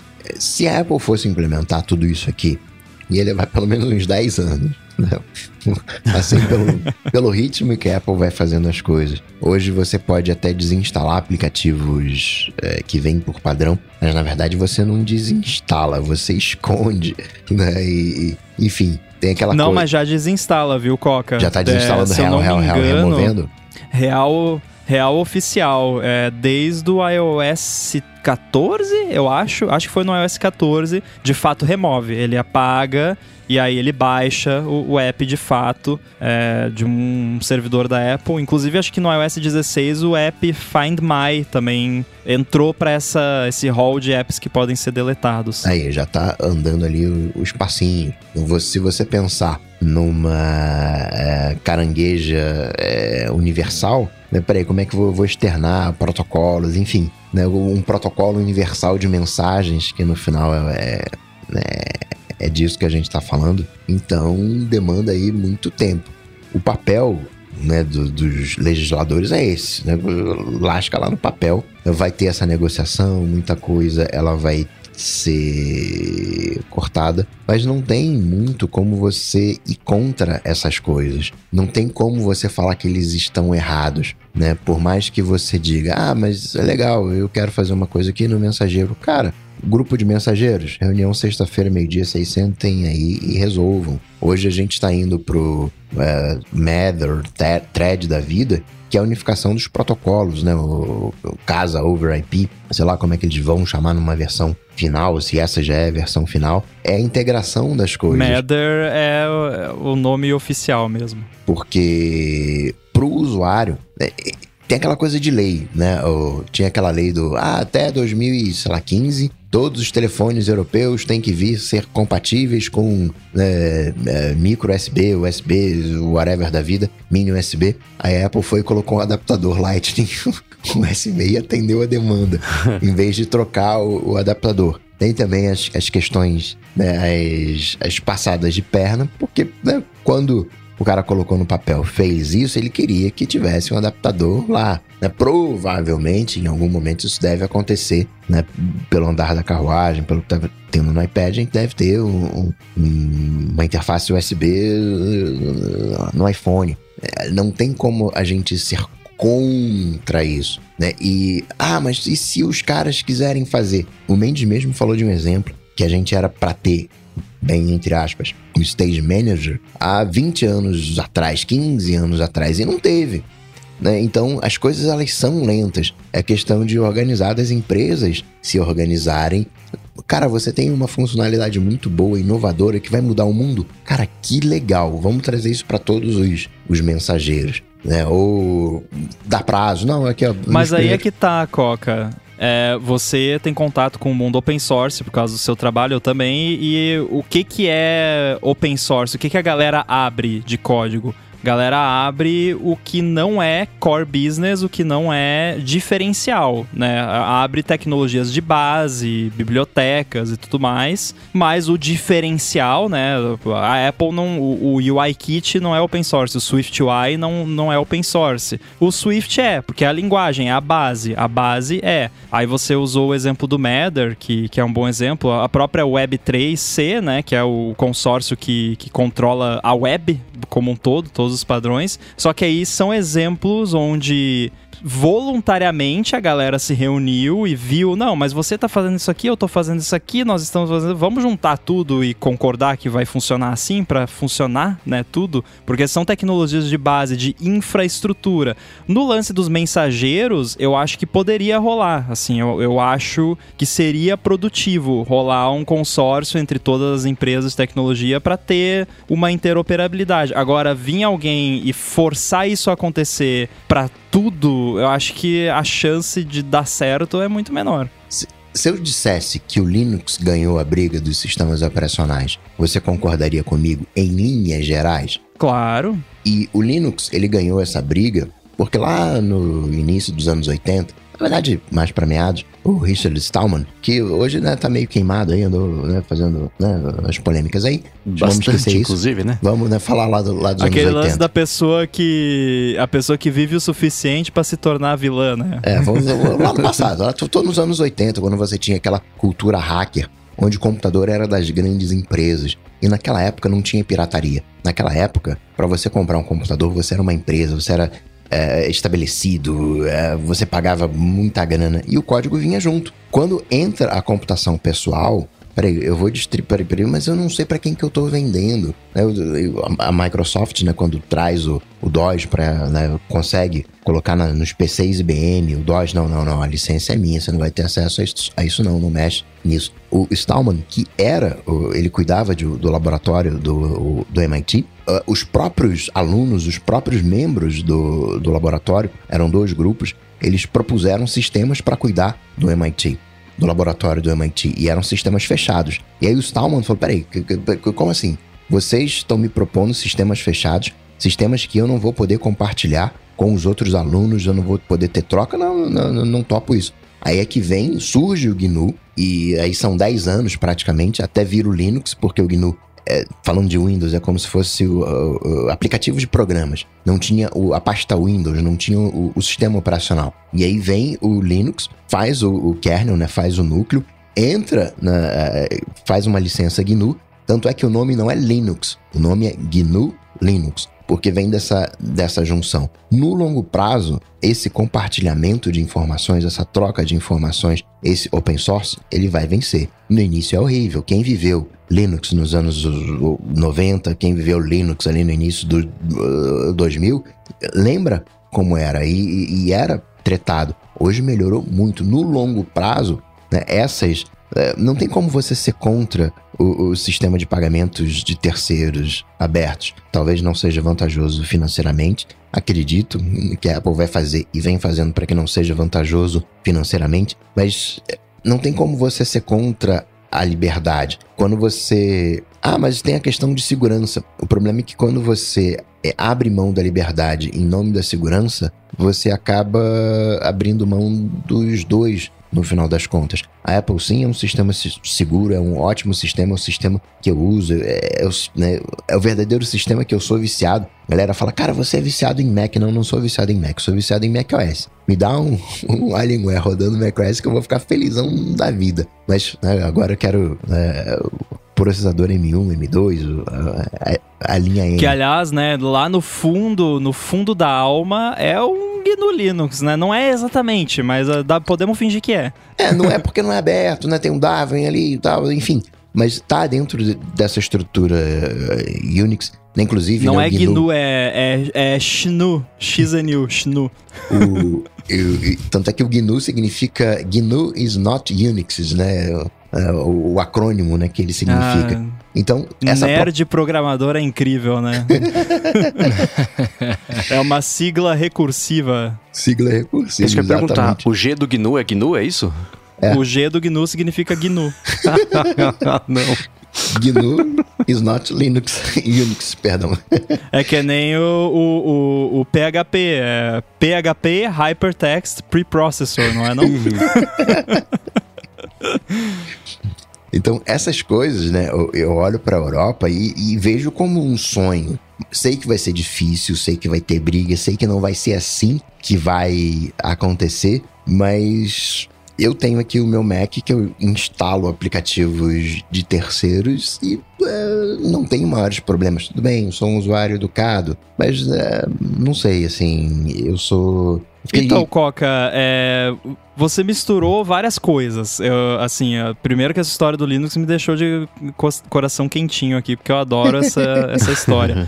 Mas uh, eu estava falando especificamente da, da, da, União Europeia forçar padronização de, de coisas como mensagem, videochamada, etc, etc. Lance de sideloading, já falei aqui, sou totalmente a favor. Tem que ser feito com cuidado e tal, mas no Mac foi feito com cuidado e cada versão nova do macOS eles aumentam ainda mais o cuidado, né? No, no Ventura, por exemplo, quando um app instala um item de que vai abrir junto com o login, quando você faz login com o seu usuário, ele te avisa, ó, oh, esse app aqui instalou um item de login. São recursos de, né, que, que por mais que você possa instalar software de qualquer lugar, o sistema mantém o software sob controle o máximo possível. Então, eu sou totalmente a favor de sideloading, totalmente a favor de é, sistema de pagamento de terceiros. O meu problema é essa forçação de não, tem que ser padrão tudo e aí acaba a inovação, né? E aí foi o que eu falei, você deu o exemplo do Linux, o Linux é uma tecnologia de base, né? Sempre foi, continua sendo. Claro que você tem desktops, Ubuntu e tal, que já não é tanto, mas é uma tecnologia de base, é um, uma fundação. Por isso que eu, eu até consigo ver isso acontecendo no âmbito de mensagem, de videochamada, que é, né,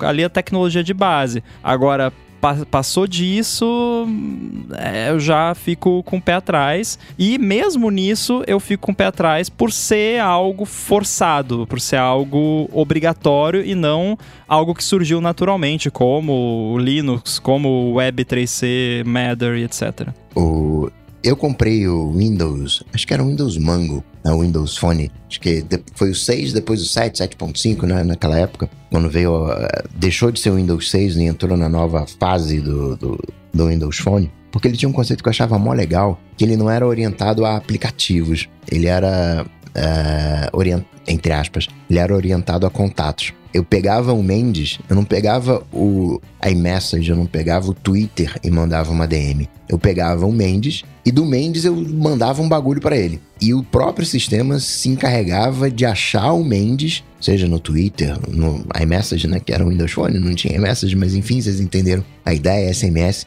e fazer com que a mensagem chegue nele. Se eu tiver um seja, se de fato os comunicadores estiverem integrados, olha que bacana, né? Eu poder, cara, eu quero falar com o Mendes, não, não tem essa aqui de, de, de, de, Eu quero falar com o Mendes, olha, eu quero falar com o Mendes de uma maneira reservada, de uma maneira privada, aqui com segurança, com que, que a mensagem vai ser excluída. Imagina isso é, padrão para todos os aplicativos. Cara, é um sonho.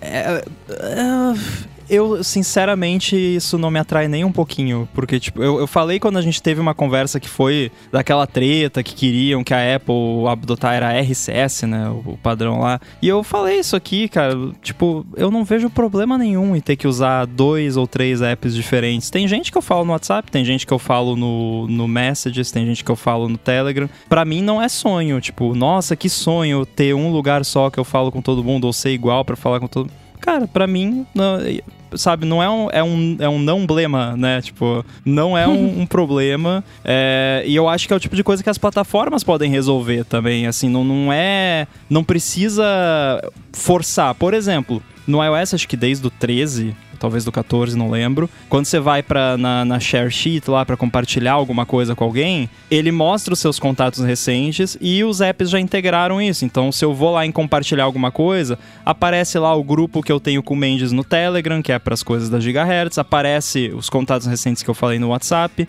Então, na maioria das vezes quando eu quero compartilhar alguma coisa, eu nem preciso sa sair lembrar de que app eu uso para falar com a pessoa, se bem que isso já é até memória muscular para mim, assim, eu já uhum. Ah, eu quero falar com o fulano. Eu já, eu nem penso, eu abro o app que eu uso para falar com aquela pessoa automaticamente. Tanto é que acontece ainda bastante da gente mandar coisas da, né, de, de administração da gigahertz via iMessage sem querer, né, mesmo? Porque a gente sempre falou por iMessage, aí agora a gente se né, particionou as conversas aleatórias no, no iMessage, conversas de trabalho no, no Telegram. Então, assim, beleza que isso é um sonho para você, mas assim, para mim não não eu acho que é um sonho muito caro.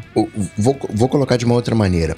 O, o Matter, Thread, whatever, o protocolo que eles, no final das contas, o protocolo que eles estão usando é o protocolo da Apple, porque foi o protocolo mais elaborado. Então, HomeKit ganhou né, de. Ah, você quer ver o percentual da bateria? Né? Certos protocolos não tinham, da Apple tinha. Então, no final das contas, eles sentaram e. Qual o melhor protocolo? É o o, da Apple e adotaram. Mas vamos combinar aqui que o iMessage ele deixa bastante a desejar. Imagina se a gente tivesse um iMessage com o potencial do Telegram, assumindo que o Telegram seja o melhor comunicador, não, não sei se é, não estou entrando aqui nesse mérito, mas é, é, é esse o ponto, né, de você ter essa interoperabilidade. Entre, essa palavra é difícil. entre os sistemas, né?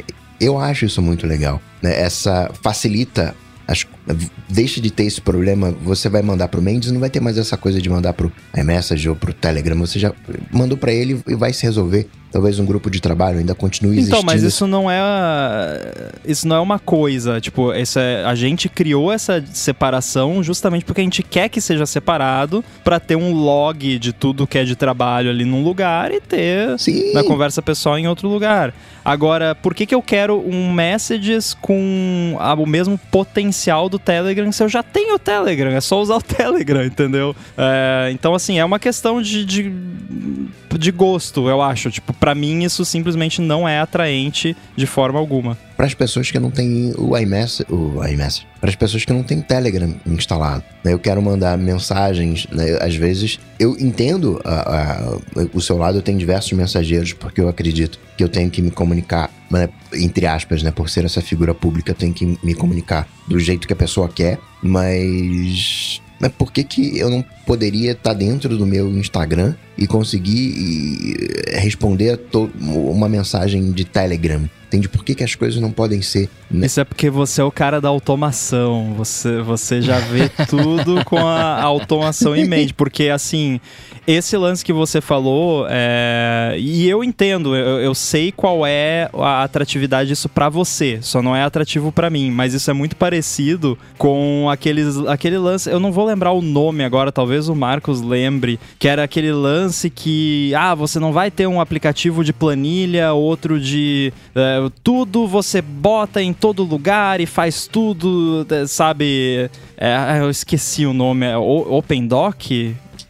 Eu não lembro. Não lembro. Um- foi um projeto, não sei se foi da. mas, Enfim, memória de pudim, mas eh, me parece muito isso, sabe? Porque eu, se eu tô no Instagram, eu não quero mandar mensagem no Telegram. Eu tô no Instagram, eu quero mandar mensagem no Instagram, né? Mas eu consigo entender, principalmente se é uma pessoa que tá gerenciando várias coisas, né? Esse aqui é o ponto, Rambo. Você tá no Instagram, mas você não quer mandar mensagem no Instagram. Você quer mandar mensagem pro Mendes, você quer mandar algo pessoal pro Mendes, você quer mandar algo pessoal uh, para outra pessoa, você quer mandar algo de trabalho pro Mendes. É questão de grupo, não precisa separar pro aplicativo. Você mapeou essa necessidade através de aplicativos e tá tudo bem, você resolveu o, o problema. Ah, o, o meu ponto aqui é o que, que o Lightning trouxe nos últimos 10 anos? Qual é o grande diferencial do Lightning dos últimos 10 anos para o USB-C? Poder ligar dos dois lados.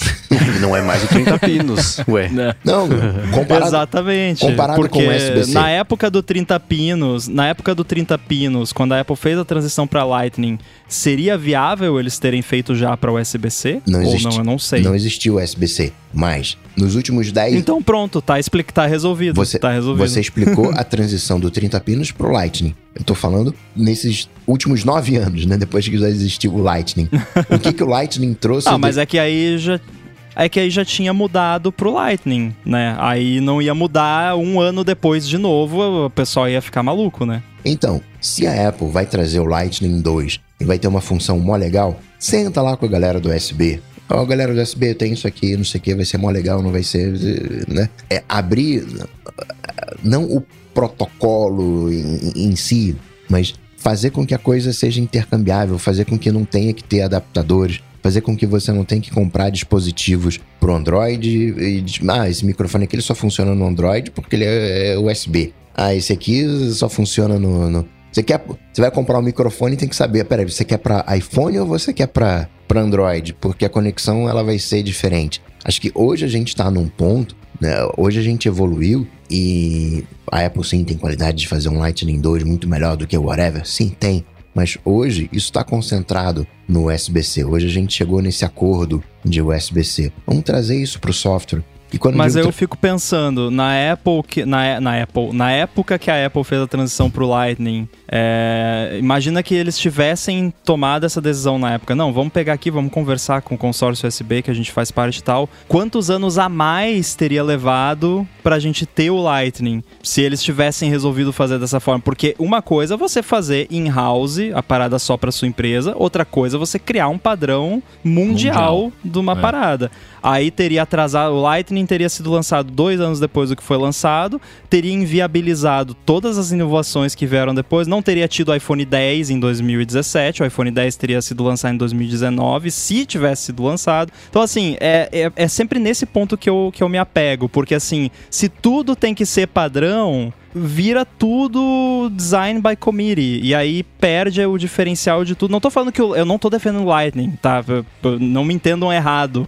Eu só tô defendendo o conceito de que quando você quer tornar algo um padrão, as coisas são muito mais lentas, muito mais difíceis e você acaba no menor denominador comum, o resultado não é tão bom quanto uma coisa feita especificamente para aquele propósito, né? Não, de novo, não estou falando que é o caso do Lightning, por favor. Eu então vou te falar do Time Capsule e do Airport lá em 2010, 2011 com o AC. Acho que foi esse o protocolo. A Apple fez o AC, sentou com o, o Wi-Fi e falou: AC aqui, não sei o que e tal, beleza. Só que a gente só vai é, homologar esse protocolo daqui a dois anos. Beleza. Vem é, a, a Apple lança o Time Capsule, lança o Airport com lá o AC Draft. ela chama disso draft, no seguinte sentido, ó, a gente já está usando o protocolo que vai ser usado daqui a dois anos. Se mudar, beleza, eu atualizo aqui o meu protocolo, eu atualizo aqui o meu, o meu, o meu software. Então tem como você fazer, tem como você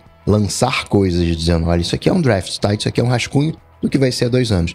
É até bom para Apple, é bacana para Apple, à frente do seu tempo. Olha, eu estou lançando aqui o iPhone com o USB de 2025. Quando chegar 2025, todos os telefones vão estar com o, o esse o USB. Se mudar alguma coisa, esse aqui é o meu protocolo. Né? Draft a gente já combinou, vai ter 38 pinos né, ali de cobre, vai ser desse jeito aqui e vai usar isso aqui. Se mudar lá em 2025, eu me comprometo. Esse protocolo que eu estou lançando em Draft, porque ele é uma antecipação, né? isso a Apple já fez e ela pode fazer de novo.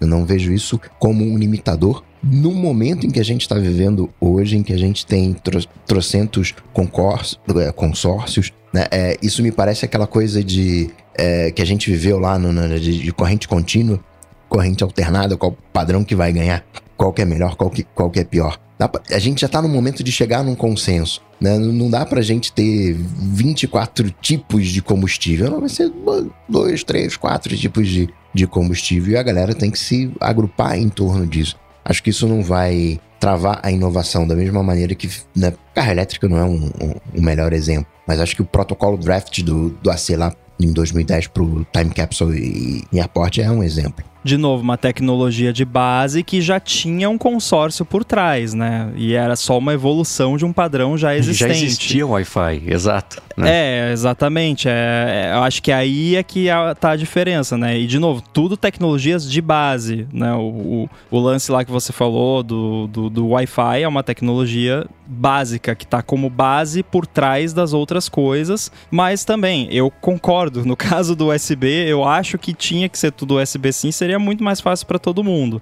Eu acho que você obrigar todo mundo, não sei, porque eu não sei se a Apple não está desenvolvendo lá um negócio que vai ser melhor que o USB-C. Ah, Rambo, mas como que vai ser? Eu não sei, não é o meu trabalho, né? Mas aí, e não precisa ser a Apple, né? Digamos, ah, qualquer outra empresa lá, a Xiaomi tá lá, tá desenvolvendo uma parada que vai ser muito melhor que o USB-C, e aí vai lá e baixa, não, tudo agora tem que ser USB-C e pronto, acabou, não quero mais conversa. Aí eles não lançam uh, o negócio maneiro lá que é melhor que o USB-C que a gente nem sabe que precisava, né? Mas, enfim, acho que já, já falamos suficiente sobre cabo e, e, tals aqui. Eu acho que essa discussão, no fundo, em linhas gerais, ela, ela é uma brisa de, de verso, de uma coisa de eu fiz, eu fiz o device, a empresa é minha, eu quero que seja assim, versus eu comprei, o dinheiro é meu e eu quero que seja do jeito que eu quero usar. Né? No fundo, no fundo, é um pouco isso. É, independente, independente de entrar no lance de inovação ou não, é, eu poderia também ficar dando um milhão de exemplos do porquê que eu acho que não deveria abrir para um monte de coisa, de sideload, etc., porque a minha mãe não ia saber usar e ela poderia cair em golpe, etc. Sabe assim? Então, tipo, no fundo, no fundo, é isso. É, é, é um lance de eu quero, é, é, o que eu quero no meu aparelho versus o que eu quero que seja o meu aparelho porque fui eu que fiz, né? Da, da empresa do consumidor. Então, eu acho um pouco complicado os padrões, quando você coloca padrões mundiais. Você entra no lance de,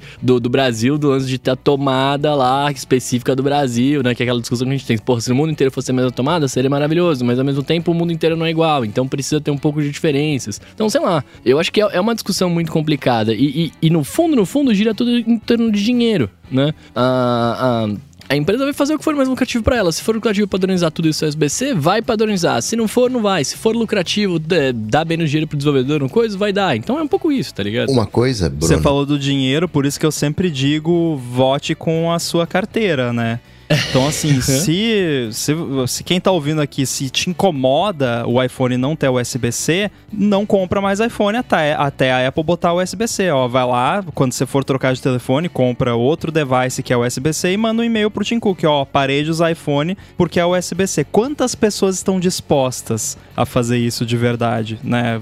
De, como é que é? Pull your money where your mouth is. Não sei se existe um, um equivalente em, em português. É claro que eu tô exagerando exagerando, tá? Não tô falando para ninguém fazer isso de fato, mas você vai pegando essas coisas assim, no, no, fim das contas, ah, mas eu comprei o negócio, eu quero que seja como eu quero. Quando você comprou, você sabia como era. Você tem os specs, tem propaganda, tem review, tem tudo. Então você. É que nem o lance do Stage Manager não ter nos iPad. Quando você comprou o iPad, nem existia Stage Manager. e você tá reclamando que, que o seu iPad não vai ter Stage Manager. Cara, você comprou aquele iPad. Se vai ter ou não vai ter Stage Manager, é, é a decisão é, é, da Apple, né? Claro que eu tô sendo extremamente, puramente objetivo e racional, né? Não é, é, não é, como é que se diz, razoável você esperar que as pessoas pensem assim, né? É que o, né, o, o, próprio Mendes falou isso, né? Ah, não, tem lá um consórcio estabelecido, Wi-Fi. Quando a Apple trouxe o smartphone, eu concordo que ela trouxe o primeiro smartphone, ok, tinha outras né, coisas antes, né? Você tinha o BlackBerry, é, ok. Mas ela trouxe o conceito de smartphone. Quando você traz esse conceito, acho que você pode inovar, né? Você tem, no sentido de você pode fazer do jeito que você quiser. Mas hoje, smartphone virou carne de vaca. Né? Hoje, smartphone virou uma commodity e não dá para você fazer do jeito que você quer. Você tem que seguir os, os, os, padrões, né? A Apple ela consegue bypassar esses padrões. O USB é um padrão e a Apple consegue empurrar o Lightning, mas é, é isso. Ah, eu vou fazer um carro. Eu, ah, meu carro vai ser movido a, sei lá, XPTO. Como é que eu abasteço XPTO? Não tem XPTO no posto de combustível. Então, é, é... Sim, mas tem gente que diria na época do iPhone que, ah, não, mas, pô, smartphone é carne de vaca. Eu tô, quanto BlackBerry tem aí? Eu tô super feliz com o meu BlackBerry. Talvez, talvez. E vem a Apple com esse telefone sem teclado. Que história é essa? Vai inventar moda agora, tem que seguir o padrão. O smartphone tem que ter o teclado, sabe? Você pode usar o, o mesmo. É, a gente não sabe o que vem depois da curva, da, da, né? Tudo bem que ano a ano as coisas não têm mudado muito no ramo dos smartphones, tirando os dobráveis, né? Que, que foi uma tentativa, até agora ainda não vingou, mas a gente não sabe, né? Tipo, ah, tem que seguir o padrão. Então, basicamente, é, o smartphone virou carne de vaca. E aí você quer condenar a continuar sendo carne de vaca para sempre, porque vai padronizar tudo e não vai poder mais mudar nada. No dia, no dia que a Apple fizer a evolução do iPhone, ela vai chamar de iPhone ou vai chamar de outro produto? Não sei, aí é a decisão do crack marketing team lá. No... Depende ela do que esse produto um... fizer. Exato. Ela fez um iPhone grande grande e chamou de iPad. Ela fez um iPhone menor e chamou de Apple Watch. Então, né, guardando muito as devidas proporções. Eu acho que existem certas soluções que são pessoais, outras soluções que são coletivas, né? Problemas que são individuais e problemas que são coletivos. E problemas que são coletivos, não tem jeito. Você precisa de decisões coletivas. Me, eh, me chateia que a, a, precise vir alguém e falar: olha, Apple, você tem que usar USB-C, porque para mim a Apple já deveria ter tido o bom senso há muito tempo. É, galera, tem que usar USB-C. Ó, galera, fazer o seguinte aqui, ó. USB-C no iPhone vai ter um adaptador Lightning aí pelos próximos 5 anos, é, whatever, e vida que segue. É, em determinadas situações, quando precisa vir uma lei para dizer, olha, você precisa né, fazer sideloading, olha, você precisa permitir né, pagamentos de terceiros. Isso para mim caracteriza a falha da empresa em não reconhecer a não peculiaridade, a não, a não especial, o quão especial ela deixou de ser. Porque as coisas que ela está fazendo, sim, são produtos de excelente qualidade, mas são, hoje em dia, em tempos atuais, carne de vaca. É, no ponto específico do SBC eu concordo também. Agora a gente não pode esquecer da migração pro Lightning, né? Eu tenho certeza Inclusive, podem anotar aí na, nas agendas, né? Porque se a Apple não tirar todas as portas, como já existem rumores, mas que esfriaram um pouco mais recentemente, ela vai ter que mudar para USB-C em algum momento. Isso é fato. Ah, eu garanto que vai ter um monte de gente reclamando. Pô, mas acabou de mudar para Lightning, eu mal terminei de trocar todos os acessórios aqui do 30 pino para Lightning, agora vem a Apple e troca de novo essa empresa absurda que só quer ganhar mais dinheiro vendendo adaptador. Vai ter ter gente reclamando, pode anotar. É, não que eu disco, eu acho que tem que né, assumindo que continue tendo porta, tem que mudar mesmo. Agora, já devia ter mudado anos atrás. Se vai ter gente reclamando ano que vem, quando mudar, imagina se fosse há três anos atrás, que fazia ainda menos tempo que tinha mudado pro Lightning. Então eu acho que o timing aí acabou ferrando também muito a, a situação, porque é uma daquelas clássicas situações onde qualquer coisa que a Apple fizer, ela vai irritar alguém, né? É, é só escolher qual metade que ela quer irritar. Não, você imagina a treta que vai ser quando tirar a porta, né? Porque se a gente tá querendo padronizar um negócio pra USB-C mundial, ficar sem porta vai ser uma loucura. Então, vai poder? Vai, vai ser obrigado pois a ter é. porta porque é. é um telefone? Pois é, é um bom ponto, né? Assim, É eu já falei que eu tenho medo do iPhone sem porta, mas assim, digamos que a Apple tá fazendo um negócio lá com MagSafe mó maneiro, que vai funcionar bonitinho e não vai precisar ter porta nenhuma. Porque pra que porta, né? Uh, where we're going, we don't need roads, né?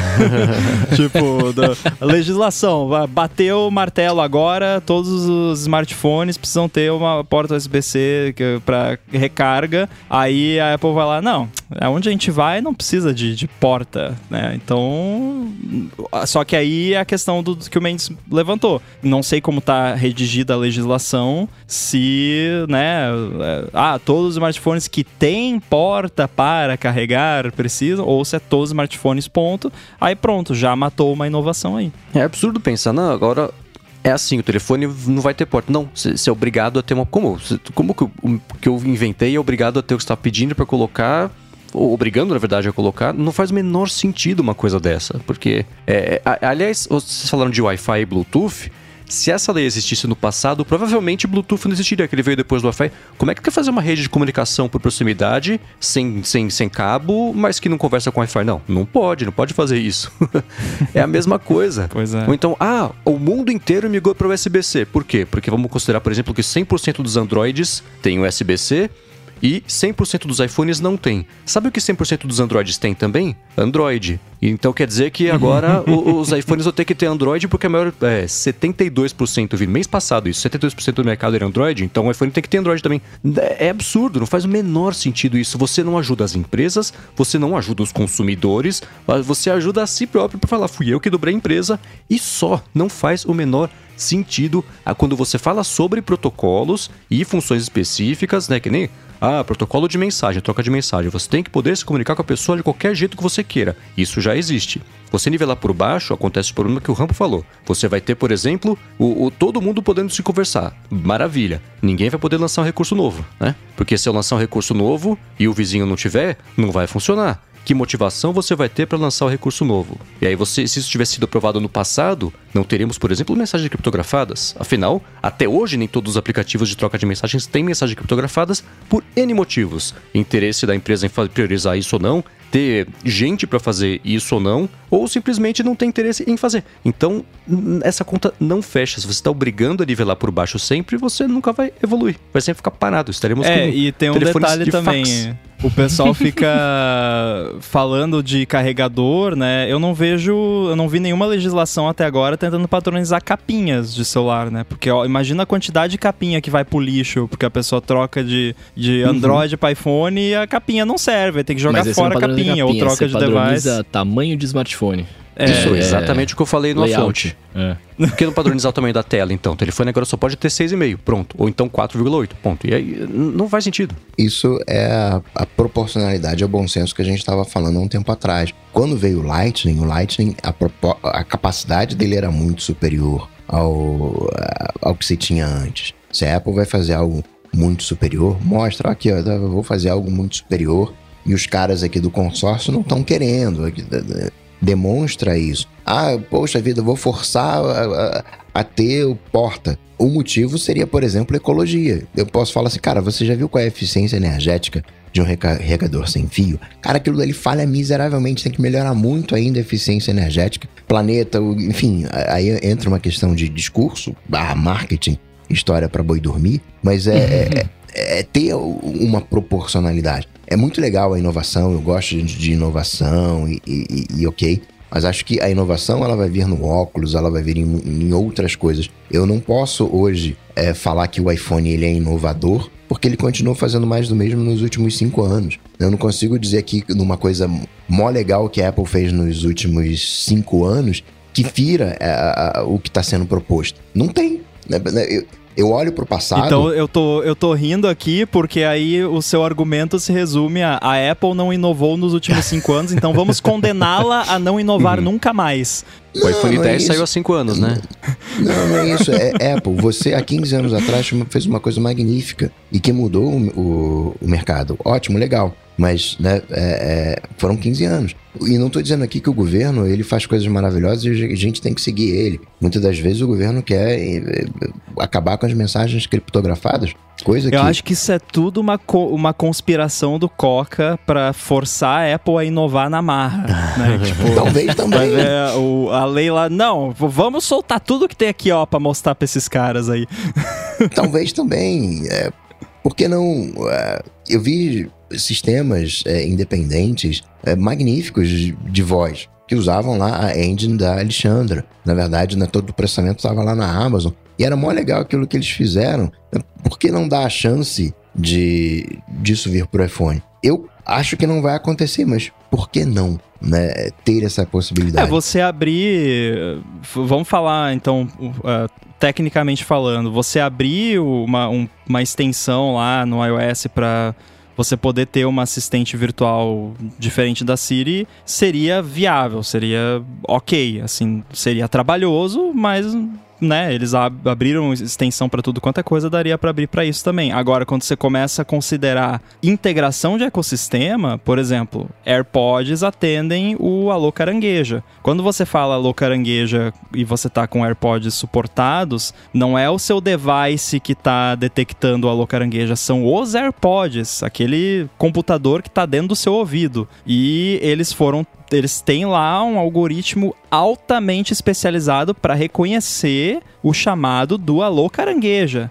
Não para reconhecer alô Alexandra ou qualquer outro nome. Então a integração já quebraria aí. E não, não dá para Apple colocar um algoritmo nos AirPods para detectar o alô qualquer s- assistente virtual do mundo. Cortana, Não tem como Bixby.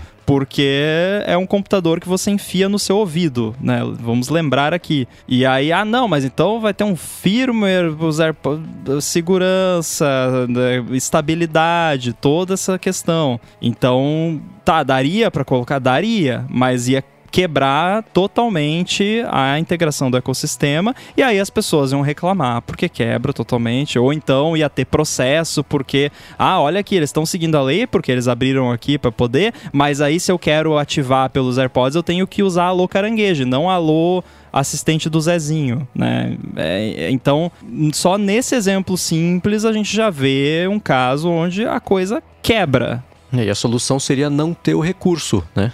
E aí quem sai É, perdendo? exatamente, exatamente. Talvez esse seja uma daquelas coisas que não deva ter, e, e- e tudo bem. Mas eu não vejo um motivo para crucificar completamente essa proposta é, em função de uma coisinha ou, ou outra. A minha questão. São todas as coisinhas. Não, é, e- isso foi só um exemplo que eu dei. A gente poderia ficar aqui por horas, como já estamos, inclusive, né? Essa, é então, né? Essa lei, sabe quem vai adorar? Quem deve estar amando essa lei? O Facebook, por exemplo. Essa Uhum. lei, ela parte da premissa de que todo mundo que vai se valer dela é honesto, idôneo e não vai tentar usar isso aí para benefício próprio de um jeito errado, né? Se você pega cada um dos itens aprovados e pensa, dá para nós aqui e todo mundo está escutando pensar em 18 jeitos diferentes que o Facebook pode fazer um mau uso dessa regra para benefício próprio e explorar a privacidade e tudo que a gente já sabe que eles fazem, mesmo tendo um monte de limitação. Então, ah, vai ter que, né? Terceiros vão ter que ter acesso aos chips de segurança do- do- dos dispositivos.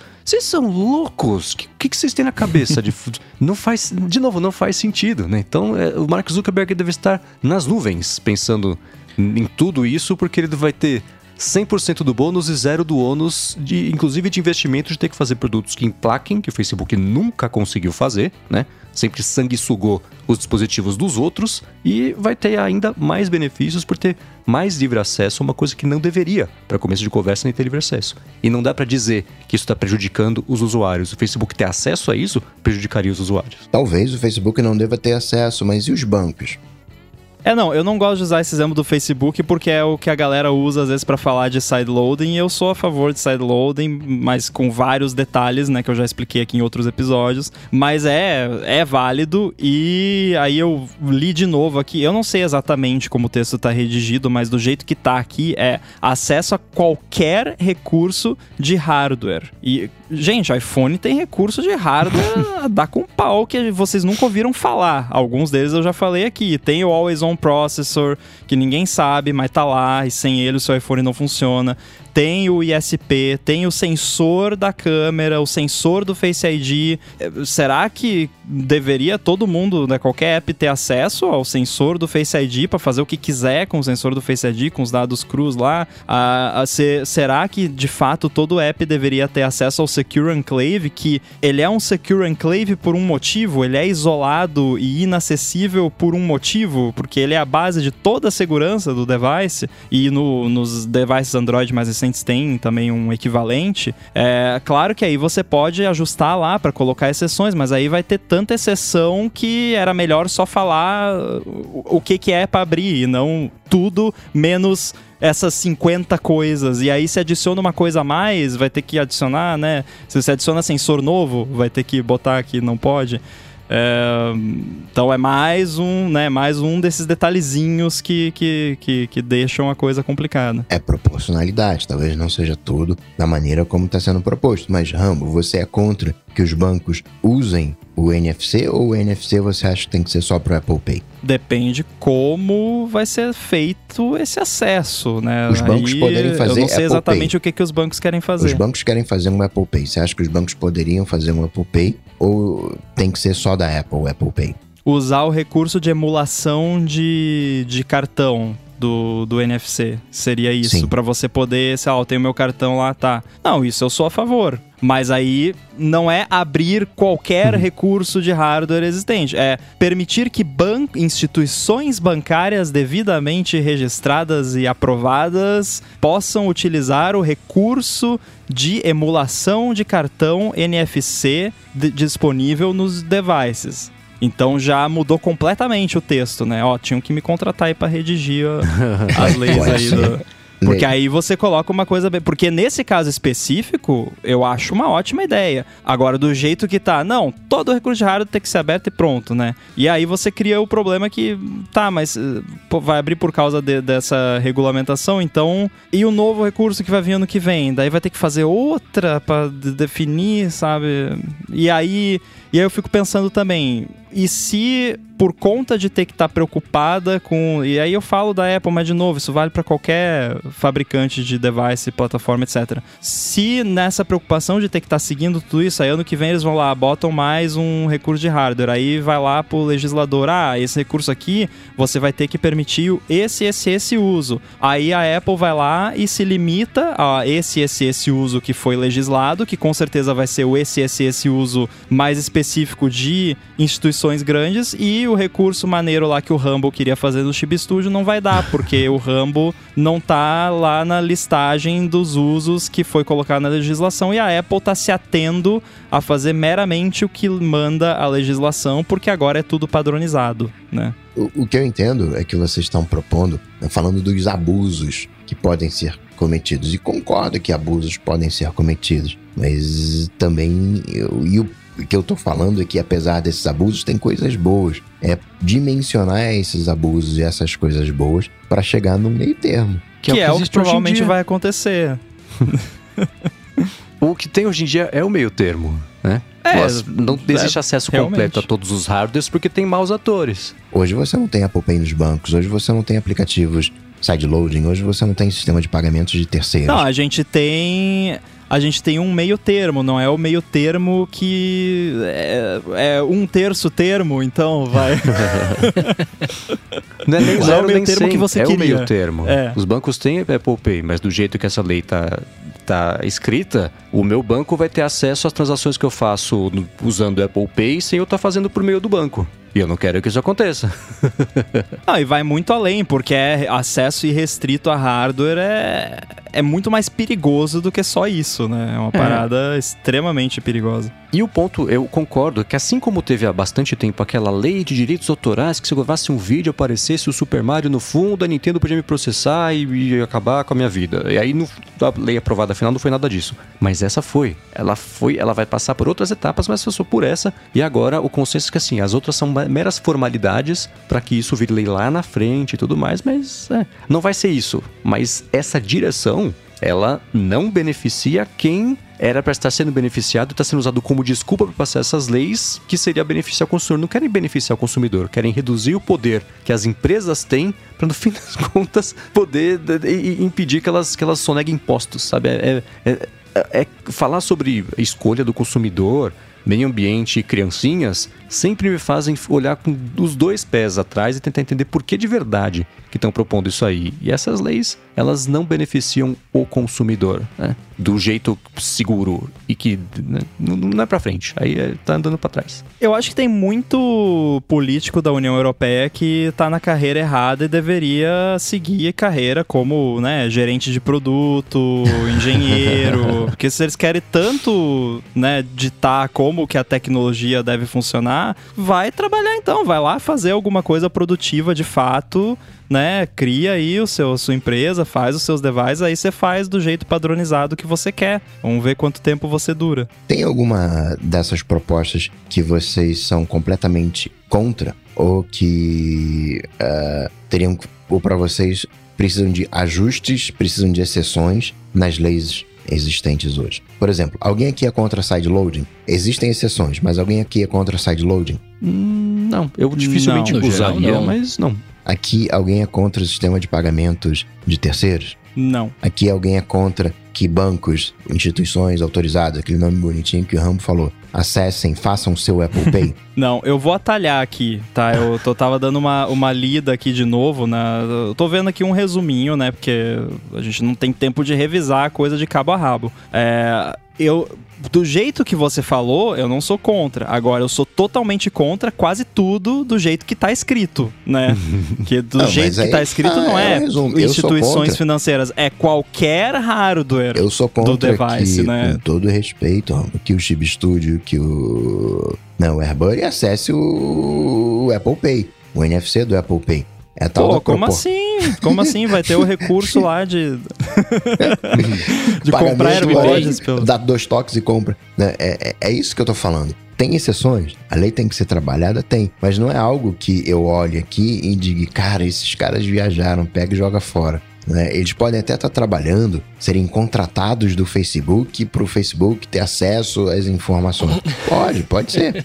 Mas olhando aqui, o discurso que eles estão vendendo por mais que sejam proteger as criancinhas, né, nesse caso aqui, é, eu não consigo ser contra. Tem que melhorar, tem que colocar as exceções, tem que definir melhor aqui, né, o que, que é isso qualquer, quem é que vai poder ter acesso, mas não consigo ser contra. Ah, tá. Tirando os problemas, tá ótimo.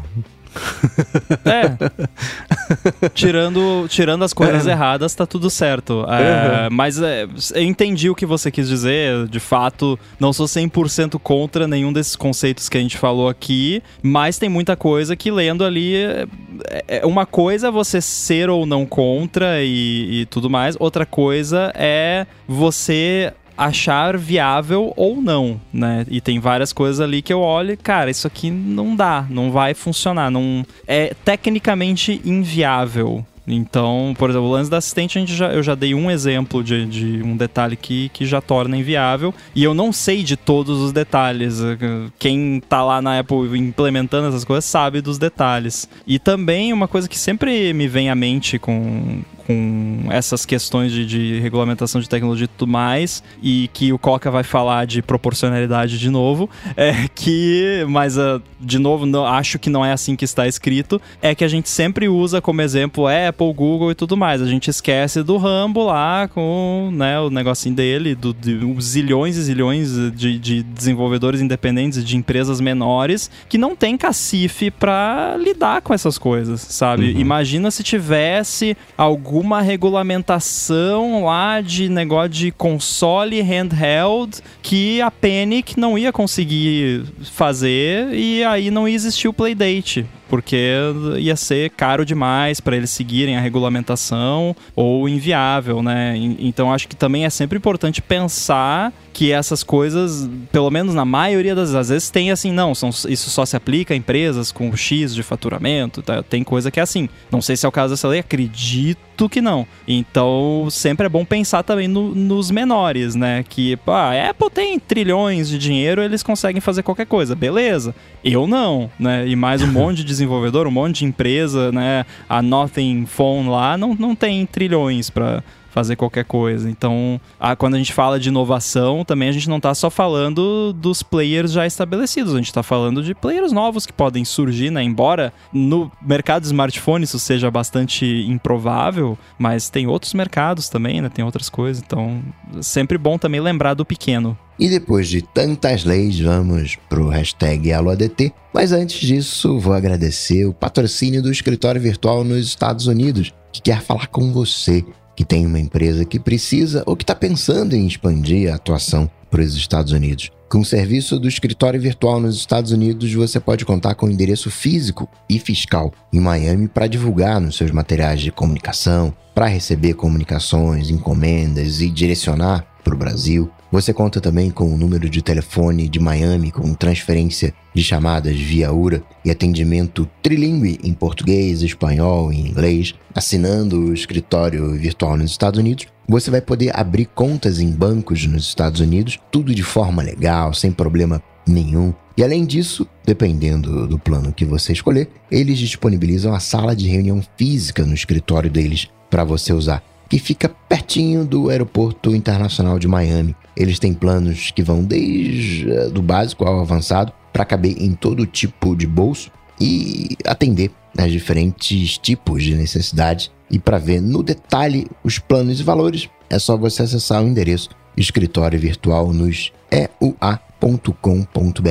Lá vocês podem tirar suas dúvidas pelo formulário de contato, por e-mail também e até por WhatsApp. Então acessa lá, escritório virtual nos eua.com.br e dá o primeiro passo para começar a expansão internacional da sua empresa. Muito obrigado ao Escritório Virtual nos Estados Unidos pelo patrocínio do ADT e por todo o apoio a Gigahertz. Valeu! Valeu! E no hashtag AlôADT, né, se você tem aquela boa pergunta, manda aqui para obter a melhor resposta. E foi o que fez o Eric Manzato dizendo que ele comprou os AirPods recentemente e queria saber se a gente usa ele, né? Se a gente deixa ligado o anúncio de notificações. O que incomoda ele nisso é não pausar a música ou o podcast e reproduzir o áudio junto bem baixinho. Ele também confessa que criou uma expectativa grande em relação ao Spatial Audio, mas não mudou muito. É, sobre o Spatial Audio, é, varia muito, né? Eu não sei quais AirPods exatamente ele se refere. Eu imagino como ele disse só AirPods, deve ser os AirPods de terceira geração, mas varia muito a experiência de acordo com o modelo, de acordo com o conteúdo, né? Eu acho ele muito mais legal para você assistir tipo um filme no TV Plus, alguma coisa assim, do que para música, embora eu já tenha curtido algumas músicas em Dolby Atmos com Spatial Audio, especialmente nos AirPods Max, mas funciona legal também nos outros, mas é, não vai mudar a sua vida, definitivamente não. Agora, sobre as notificações, não. Eu tentei usar isso logo que lançou e desliguei rapidinho. O maior problema que eu tenho é que as notificações chegam assim, digamos que eu tô ouvindo um podcast com os AirPods no meu iPhone e sentado na frente do Mac. Aí eu tô conversando com o Mendes no Telegram, no Mac porque não é tudo padronizado, então tem que usar o, o Telegram. Aí o Telegram tem um problema sério que ele me manda a notificação em todos os devices, mesmo eu estando no Mac, né? Eu tô no. Tipo, o Slack não faz isso, por exemplo. Se eu tô no, com o Slack aberto no Mac, ele não manda a notificação pro iPhone. O iMessage também não. Pelo menos na maioria das vezes. Às vezes ele dá uma bugadinha. Mas o. Aí, ah, eu tô aqui conversando com o Marcos, já respondi a mensagem dele. Aí daqui a pouco vem, né? Eu tô ouvindo meu podcast de boa ali. Marcos Mendes, porque eu uso a, a carangueja em inglês, né? E aí tem mais esse problema problema, né? Porque aí o, o Mendes manda uma mensagem em português, obviamente, porque a gente fala em português, porque a gente é brasileiro.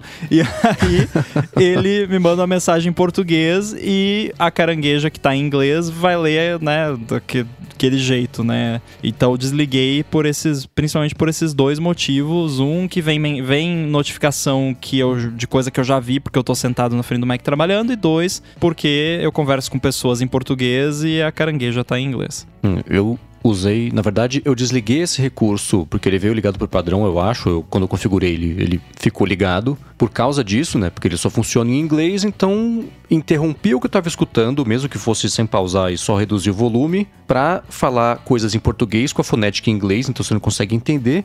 E em segundo lugar, você não tem escolha. Chegou a notificação, ela fala, te interrompe, o que para mim é uma completa abominação. Né? Eu não quero é a hora que eu estiver pronto para receber a notificação ou para ler, para interagir com a notificação, eu vou lá e busco a notificação e não o contrário, né? Mas eu sei que isso é um jeito que eu tenho para lidar com notificações. Mas não entrava na minha cabeça, é, eu tô escutando alguma coisa, aí faz aquele barulhinho que da primeira vez eu nem entendi que barulhinho era aquele, porque eu falei, nossa, não tinha esse barulho nessa música. Aí, né, Guilherme Rumble says, blá blá blá blá blá, que não dava pra entender nada. Falei, ah, então esse recurso não tem a menor utilidade para mim. Então eu acabei desligando também. É, eu acabo usando o, esse recurso da notificação porque às vezes eu tô gravando alguma coisa e aí quando eu tô trabalhando, dublando, etc, eu realmente não mexo no meu telefone. Ou não posso usar por algum motivo tal. E ele acaba ficando lá porque às vezes eu preciso saber de alguma coisa que vai chegar, ou enfim, alguém pode falar comigo porque tô em 3, 4 horas gravando tal, então eu acabo deixando. E aí eu não tô ouvindo nada consequentemente, né, enquanto eu tô trabalhando que não seja a, a, na, no AirPod que não seja a própria notificação. Mas eu não, eu não sei como é que o recurso acaba funcionando direito, porque não é toda hora que ele me avisa da notificação, não é a todo momento, sabe? Então acaba, acaba que não me atrapalha Tem isso tanto, também. tanto. Ele é meio aleatório. Eu lembro quando eu tentei usar, ele era meio aleatório também, assim, tipo, às vezes vinha a notificação e ele não lia.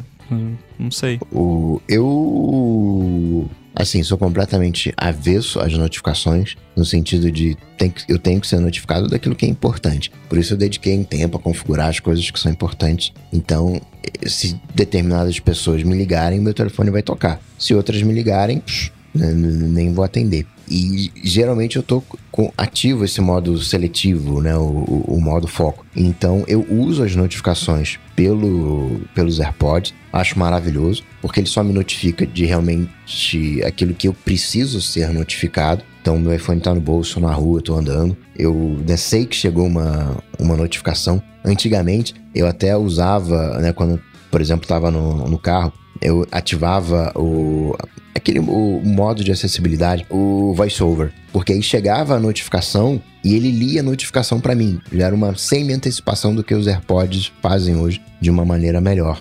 Com os AirPods, isso está funcionando para mim super azeitado. E eu tenho a impressão, pode ser alguma configuração que eu tenha, pode ser é, memória confundida aqui, porque nos mapas tem isso de você pausar o áudio ou abaixar o áudio. E eu acho que na minha configuração ele pausa o áudio. Por que, que eu digo isso? Até hoje, né? Hoje eu, dei um pulo no mercado, tava lá com os meus AirPods, ouvindo as minhas coisas. Aí chegou uma notificação que era importante, que eu precisava ser notificado, mas que eu só precisava saber, né? Não ia fazer nada sobre aquilo naquele momento. E ele demora uns 3, 5 segundinhos para voltar com o áudio. E esses 3, 5 segundos me deixam. Caramba, volta logo o áudio, volta logo o áudio. Mas. Nossa, cara, isso aí me irrita bastante com a Siri. Inclusive, eu já abri feedback disso há muito tempo. Já até conversei com um amigo meu que trabalha lá nesse ramo. Que a- às vezes eu tô cozinhando ali, ouvindo um podcast. Aí eu peço pra carangueja botar um timer e fica tipo 15 segundos de silêncio depois que eu já pedi, que ela já respondeu que botou o timer. O timer já começou. E, e aí você aperta lá nos AirPods, ele não vai, sabe? Mas eu tava pensando que talvez, porque no iOS, quando um app vai reproduzir áudio, o app meio que se autodeclara, né? Ele, ele diz pro sistema, ó, isso aqui que eu tô reproduzindo é tal tipo de conteúdo e ele deve se comportar dessa forma. Então eu penso que isso pode talvez depender do app que você tá usando. Então se você tá usando o Overcast, talvez ele vai se comportar de um jeito. Se você tá usando o Music, vai se comportar de outro. Porque eu lembro que tem uma configuração nesse esquema que é tipo assim, que o app diz pro sistema, ó, o meu áudio você pode misturar com outros ou, ah, o meu áudio, quando tiver outras coisas, você pode abaixar ele ou pausa. Talvez então não seja nem uma questão da sua configuração, mas de como o app que você está usando se configura, né? Então, salvo minha raiva, eu acho que dá pra fazer com que, com que ele pare o, o que tá tocando de alguma maneira. Mas você usa a carangueja em, em português? tô usando ela em português. Ah, aí facilita. Que aí pelo menos não fica aquela leitura esquisita da mensagem. Não, e é chato, pelo menos não tá em francês, né? Porque às vezes fala assim: 2, 4, 3, 1, 9, 8, 7, 6, 5, 3, 2, 1. Mandou uma mensagem. Caraca, quem é 2, 4, 9, 3, 6, 7? Ah, tá, lembrei de quem é. Se fosse francês ia ser mais complicado, né? 2 mais 6 mais 20 menos 3 mais 4. Mandou uma mensagem. Eu tenho que fazer conta para também identificar quem é. E o William Leite pergunta: o que, que a gente acha do futuro da Apple TV como sistema operacional? Ele tem visto as TVs saírem de fábrica com o Google TV e é uma experiência muito bonita e funcional, além de se integrar com o YouTube TV e o Premium. É, o Apple, a Apple TV, né, e o tvOS são outro sistema operacional com uma experiência muito bonita e funcional. Olha que legal, pode ter mais de uma coisa legal, né? Não precisa ser tudo padronizado. É, é, eu acho que vai continuar nessa, nessa cadência desacelerada, né? Que, que tem tido aí nos últimos anos, porque não tem muito o que fazer, né? O sistema ali que roda na. aparece ali na TV as coisinhas e tal. Acho que eles atualizando ali para manter as features, né, funcionando e, e, e, integrando features novas que fazem sentido, como esse ano vai ter o lance lá da conectividade com Apple Watch para apps de fitness e trazer aí Share with You, essas outras APIs novas, além de atualizações de, de hardware para que continue rodando liso, não, né? Assim, claro que daria para fazer mais coisa, mas assumindo que eles não têm banda de, de pessoas e de trabalho para fazer uma grande revolução todo ano, eu prefiro que mantenham a coisa funcionando. Agora, a gente já falou sobre Apple TV várias vezes aqui. Para quem não tem alguma algum desejo ou necessidade específica de ecossistema da Apple, como usar para estéreo de HomePod como saída, usar AirPods com cancelamento de ruído e com áudio espacial, ou usar o Fitness Plus, eu diria essas três coisas, se você se nenhuma dessas três coisas te interessa, não faz sentido uma Apple TV. Faz muito mais sentido você comprar uma TV que já vem com o Google TV ou com o sistema da LG, que é o que eu tenho aqui, que também funciona super bem. Já tem app de YouTube também, com YouTube Premium e tudo mais. Então são essas três coisas para mim que, que ainda me, me fazem ver sentido na Apple TV para mim. Eu ficaria muito triste se tivesse uma lei europeia obrigando a Apple a colocar o Apple TV nas TVs. que bom que a Apple percebeu isso a é. tempo. E hoje, é, tirando as exceções que o Rambo falou, eu não vejo sentido em você ter uma Apple TV. Eu tenho, mas não vejo necessidade, porque você já tem. O que eu uso do Apple TV é, é né, tocar as minhas coisinhas que eu poderia pegar o iPhone e jogar para TV. Muito do meu uso do Apple TV era para jogar as coisas do iPhone na TV. E hoje eu consigo fazer isso. Até era sábado de manhã, eu tava com preguiça, tava na cama, aí tinha que fazer uma reunião. Eu falei, ah, vou fazer a reunião daqui mesmo. E peguei o, meu Mac, né? Deixo ali do lado, puxei o Mac, né? Sentei na cama assim, né? Tem uma uma poltrona de, bacana na, na, na, que você coloca em cima da cama. Aí fico lá super confortável, como vejo os filmes. E aí eu peguei a tela do Mac, expandi a tela do Mac via AirPlay para tela da TV que estava na minha frente. E, né, porque eu, não tem jeito, eu preciso de dois monitores. Mac com monitor só não, não, não é Mac para mim. E aí, né, fiz ali, fiz tudo aquilo que, que tinha que fazer, aconteceu. Então, eu sou fanzaço do Apple TV, ou na verdade do AirPlay né, talvez seja a melhor definição né, ao, ao, ao, pé da letra. Então, como futuro, eu. Assim, vai continuar existindo, né? Acredito que vai ser aquele né, produto que vai ter, e se tiver, eu pretendo comprar, mas para grande massa, eu acho que as TVs hoje, né, aquilo que a gente falou, né, do smartphone virar carne de vaca, nesse sistema operacional de TV, hoje virou carne de vaca e tá, talvez não tão bonito, tão fluido, whatever, mas tá ali bem próximo de um sistema operacional de Apple TV. Tem essa parada intangível, né, da, das coisas da Apple, que não se aplica a todas, obviamente, né, mas que já me fez recomendar produtos da Apple, até produtos meio imbecis, assim, tipo adaptador, que é assim, é a carne de vaca que funciona, sabe? Que já vieram me perguntar assim, A pessoa vai lá, me manda no iMessage lá dois links do, de site de e-commerce, de adaptador é, de USB A para USB-C. Aí, ah, qual que eu compro? Eu compro esse aqui da Apple, que é um pouco mais caro, ou esse outro aqui? Aí eu, eu só respondo, você quer que funcione? compro da Apple, sabe? Que o da Apple vai funcionar. Você tem certeza que vai funcionar e que provavelmente vai durar. Eu tenho adaptadores desses aqui da Apple que estão há anos aí andando na minha mochila para lá e para cá, sendo usados em tudo que a situação ainda funcionam. E de certa forma, numa proporção menor, eu diria, a Apple TV também é isso, assim, sabe? Ah, pô, tem a minha Smart TV e tal, funciona. Eu já usei bastante a da minha LG aqui, que é, é boa. Ela tem HomeKit, tem AirPlay, tem tudo, mas não dá uma engasgada esquisita que a Apple TV não dá, sabe? Então é aquele lance, ah, você quer não precisar pensar nisso?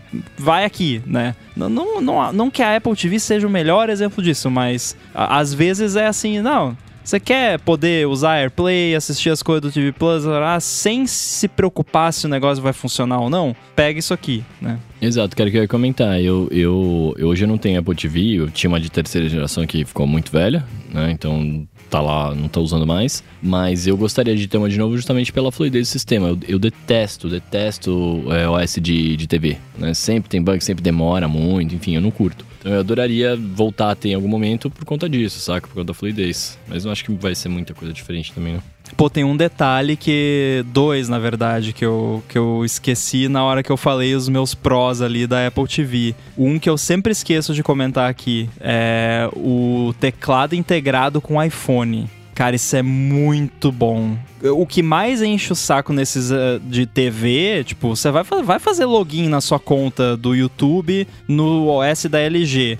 Primeiro que a minha senha tá lá no One Password, daí é uma senha cabeluda, né? E aí tem Two Factor e tudo mais, digitar aquele monte de código e tal. É, às vezes já tem o, o, login, hoje em dia acho que o YouTube já tem o login integrado, que você abre o app do YouTube e aprova, né? Mas antigamente, antigamente, né? Um tempo atrás não era assim. É, e outra é a busca por voz também. Você poder digitar ali uma busca. Ah, eu tô no YouTube ali na Apple TV, quero procurar um vídeo, seguro o botão ali e falo o que eu quero buscar. Que tem no, na minha TV da LG, mas quando eu fui fazer o setup dela, eu fiquei apavorado com a política de privacidade e felizmente tinha a opção lá de desmarcar esse não, eu não aceito a política de privacidade, então eu não tenho recurso de voz na minha TV da LG porque eu fiquei com medo por causa da política de privacidade que era horrível. é, então, mais, né, um detalhe que, que vale a pena. E quando você vai fazer login usando o teclado integrado lá do iPhone, o lance de preencher senha automaticamente funciona, inclusive com One Password. Então, quando eu quero fazer login na Apple TV em alguma coisa, abre ali o teclado do, no iPhone ali automaticamente, seleciona funciona, Face ID, One Password, pum, tá lá, né? Isso também é bacana. É, a minha TV, por exemplo, eu nem tenho, ela não tá nem no internet e nem no Wi-Fi. Ela é conectada, a Apple TV é conectada na internet, mas a TV mesmo não. Ah, mas se isso é update. Ah, hoje eu ligo a TV, ela liga, então ela faz o que eu preciso. O resto tudo tá na, na Apple TV. Mas é, Apple se TV ela não tá que... conectada na internet, não faz diferença ter então, patch de segurança ou não, né? Só se tivesse um exploit via HDMI da, da Apple TV, né? É. Então a chance de ser um, de um problema de segurança me afetar nessa configuração específica é bem baixa. E é por dividir, né? É um produto que não tem motivo para existir, mas já é tarde demais para ele não existir. E não existe como tem, por exemplo, o HomePod que deixou de existir porque tem o HomePod Mini. Se a Apple lançasse o Chromecast dela, ela provavelmente ia parar de vender ou deixaria de investir tanto na Apple TV, que é a única opção que ela tem de venda de um produto assim. Né? E a Apple TV se tivesse dado muito, muito, muito certo, seria um hub de jogos, além de ser do HomeKit. Mas HomeKit, padrão Matter, olha só, um ponto a favor da, da, da lei europeia. Agora todo mundo vai ter acesso e tem TVs já que, inclusive, é, tem HomeKit, como é o caso do que o Rambo comentou da TV da LG dele. Beleza, se você olha na App Store da Apple TV, os top 600 apps é tudo app de streaming. Aí tem um outro jogo de criança, uma coisa assim. Então esse lance de ser um hub de jogos também caiu por terra. E hoje em dia, o aplicativo da Apple TV Plus, que era para ser uma coisa, um diferencial da Apple TV, também está disponível em quase todas as TVs inteligentes atuais, porque o mercado de streaming não funciona é, é, de acordo com a vontade da Apple. Ela teve, ao contrário, ela teve que ceder a como é que o mercado funciona. Então, é, o, a Apple colocar a Apple TV ou o tvOS como um sistema operacional licenciável para outras TVs A chance é bem baixa porque de nenhum dos lados tem muito motivo para isso existir, a não ser, ah, porque a interface é bonitinha. Mas eu não sei até onde isso sustenta qualquer negócio, né? Aí também eh, não é, não é tudo isso também, a interface. Ah, né? eu gosto. A- a- não, eu, eu gosto, mas tipo, não é uau, né? E, e quando você abre um app, por exemplo, o app do YouTube na Apple TV e o app do YouTube na TV da LG aqui que eu tenho, é igual, assim, tem Uhum. pouquíssima diferença, porque eles usam um esquema cross-platform lá que usa o mesmo app pra tudo e até tem alguns probleminhas que, que são é, decorrentes disso. Ah, o meu sonho de Apple TV seria a Apple TV ser o AirPort. Assim, ela já tem uma Uhum. porta Ethernet lá e tal, você pluga ela e ela é um, um roteador e, e você faz mesh com HomePod Mini. Aí, pô, eu não precisaria de Hero aqui em casa, porque o que tem de HomePod Mini aqui já, já daria conta do, do Wi-Fi da casa toda. Agora você falou do, do HomePod que matou e, e- e o Mini substituiu, mas tem as viúvas do HomePod, né? E muito em breve eu vou, eu vou acabar virando viúva do HomePod grande, porque Uhum. Eu, n- eu vou ficar muito triste se acontecer alguma coisa com os meus HomePods que eu uso aqui como home theater, né, na, na Apple TV, e a Apple não tiver lançado um, um substituto à altura, né, literalmente à altura, né, que tem o tamanho dele. Mas tudo indica que vai rolar, né? O Mingão aí já falou algumas informações. Acho que o Felipe também falou algo lá no 9 to 5. Uhum. Então tô, tô esperando. Mas o- o Marco Arment é, o- é outra viúva do, do HomePod, mas ele já é viúva mesmo, porque ele já falou que os deles estavam morrendo lá. Todo o ATP ele fala. Ó aí, ó. ó. O meu fica aqui no escritório, exatamente atrás do Mac. De repente, se, o- se os meus HomePods estragarem, eu vou ter que pagar uma fortuna pro, pro Mendes. Me vende aí, 10 mil. Vocês já usaram home theater ou a- assistiram TV no home theater ah, top de linha? Recente não, há 20 anos sim. Não faz 20 anos, faz um tempinho já, mas foi mó legal. Só pra saber. Mas é feio, é cheio de cabo, é do- não funciona com o meu setup aqui. O meu setup é todo clean, tudo flutuando, bonitinho, sem fio, sem fio aparecendo em lugar nenhum. Tem uma coisa chamada prefiro assim. marceneiro. Aí você pede pra ele construir um móvel, você empurra tudo aí pra dentro, né, faz o então, esquema. foi o que eu fiz, só que o, o móvel foi feito pro HomePod, não foi feito pra, pro Home Theater. Coloca as caixinhas. Aí eu vou ter que comprar, com- comprar não, né? Eu vou ter que contratar outro marceneiro e foi caro o marceneiro, aí vai ser caro de novo. Aí coloca umas caixinhas no teto, à frente, atrás, né? Eu, eu, o primeiro home theater, né, entre aspas, né, de verdade que eu tive, ele vinha até com um microfone, que tinha um cabo, sei lá, de 20 metros, que era pra você colocar aonde você sentava, pra ele poder fazer a- a- a- o balanço, né, lá, o equilíbrio das fontes de, de, de áudio lá, e casava aquilo É, o. HomePod faz isso com, com o microfone embutido, olha que mágico. Passaram-se 20 anos, né, e... Foi há 84 anos. Muito bem, muito obrigado aos adetêncios que nos apoiam lá em apoia.se barra área de transferência e picpay.me barra área de transferência, aos patrocinadores de Node, i2Go, escritório virtual nos Estados Unidos. Obrigado também ao Edu, que faz toda essa mágica acontecer. Para falar comigo, vocês sabem, só ir lá no Google, bater Cocatec ou então no Instagram, arroba coca.tech e mandar uma DM. Maravilha, eu sou arroba Bruno underline Casemiro lá no Twitter, TikTok, Instagram, mais próximo de você.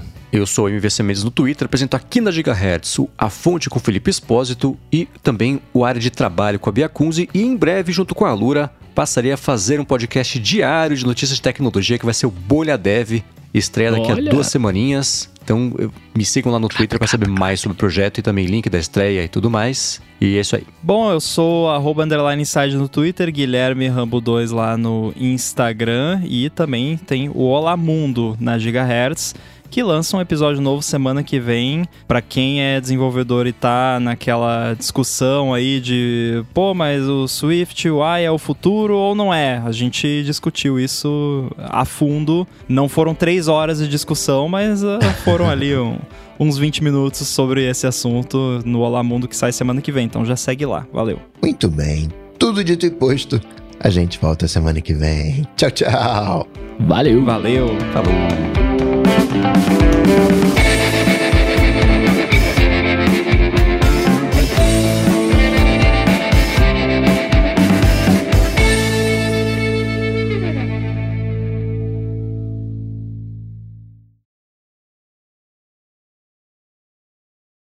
Breaking Bad é uma excelente série, mas eu não consigo ver de novo, velho.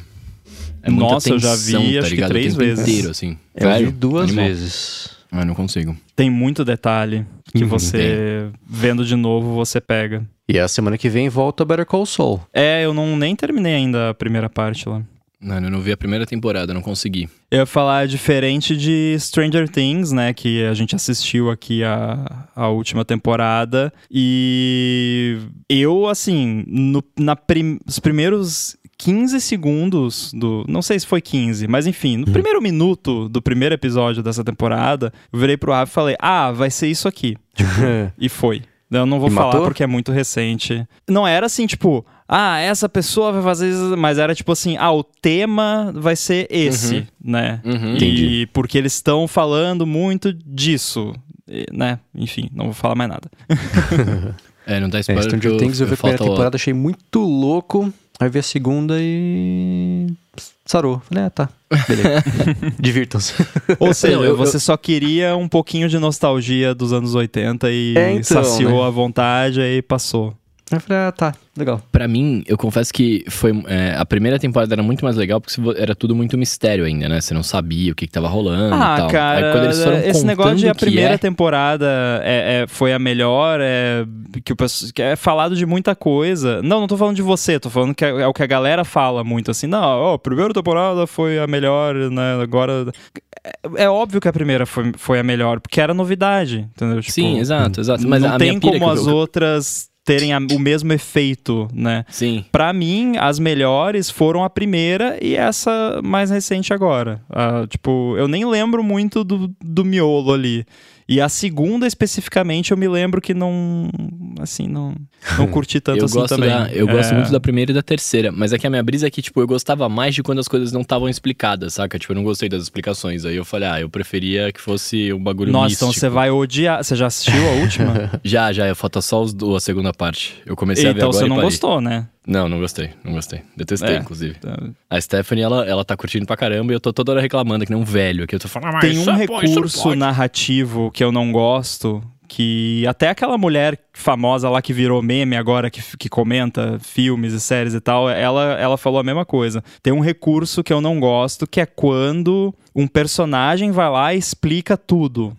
Sabe? De mão beijada, assim. Ah, é a cena E do arquiteto de aconteceu. Matrix. É, assim, tipo, é. E não é nem assim. O, o pior de tudo é quando explica, sendo que já foi mostrado, sabe? Você... Então, se você não sacou, volta e assiste de novo, sabe? Mas Uhum. esse negócio, não, o cara tem que ir lá e explicar, pô, é... perde um pouco, assim, a... é, parece que o, a, a obra tá te subestimando, né? Totalmente, totalmente. Totalmente, O- exato. Eu, eu tenho problemas com isso, né? O final, eu não vou contar, óbvio, o final, mas de. Como é que chama aquele filme que os alienígenas vêm aqui, aí eles começam a se comunicar por, por, pelo papelzinho? É novo ou velho? Ah, tem Ah, uns, sinais? Uns, uns 10 Sinais, anos. acho. Não. Não, pô, gente, peraí. Isso é coisa de velho, né? Quando a pessoa quer falar uma parada que não é relevante. O nome do filme não é relevante pro que você quer falar, mas você precisa saber. É, então, né? Mas é, assim, eles fazem o filme, o filme acaba e depois tem mais cinco minutos que é só expositivo. Pra quem entendeu o filme, você não lembra que você fez isso? Você me falou isso e aconteceu isso e depois foi assim por causa disso? Nossa, não, não, não, não. Para. Para de subestimar a audiência, pelo amor de Deus. Isso é tipo quando o, a- o personagem fala o que tá pensando, né? Uhum. Que às vezes, né? Não é sempre. Até o lance de explicar não é sempre, mas tem casos e casos. Mas tipo novela da Globo, né? A pessoa tá lá, tipo, tá, fala no telefone com alguém, desliga. Ai, que ódio, né? Tipo, eu estou com muita raiva dela, Uhum. né? Qualquer anime. Tipo, não precisa falar, eu tô vendo que você tá com raiva, né? Eu, eu sei ler é, emoções. Eu vi esse fim de semana o filme novo do James Bond, o novo, né? O atual, o, o Sem Tempo para Morrer. E tem um personagem Hum. que só tá lá pra explicar o que tá acontecendo no filme também. Ele fala tudo que não precisa em voz alta, é muito engraçado. É o clipe. Isso. Exatamente É isso, é o muito engraçado. É não, não precisa, gente. Deu pra entender, fiquem Pa- tranquilos. Pausa o filme e aparece o clipe. Então, caso você não tenha entendido, né? Eu assisti o filme no modo tutorial. É tipo o Wizard.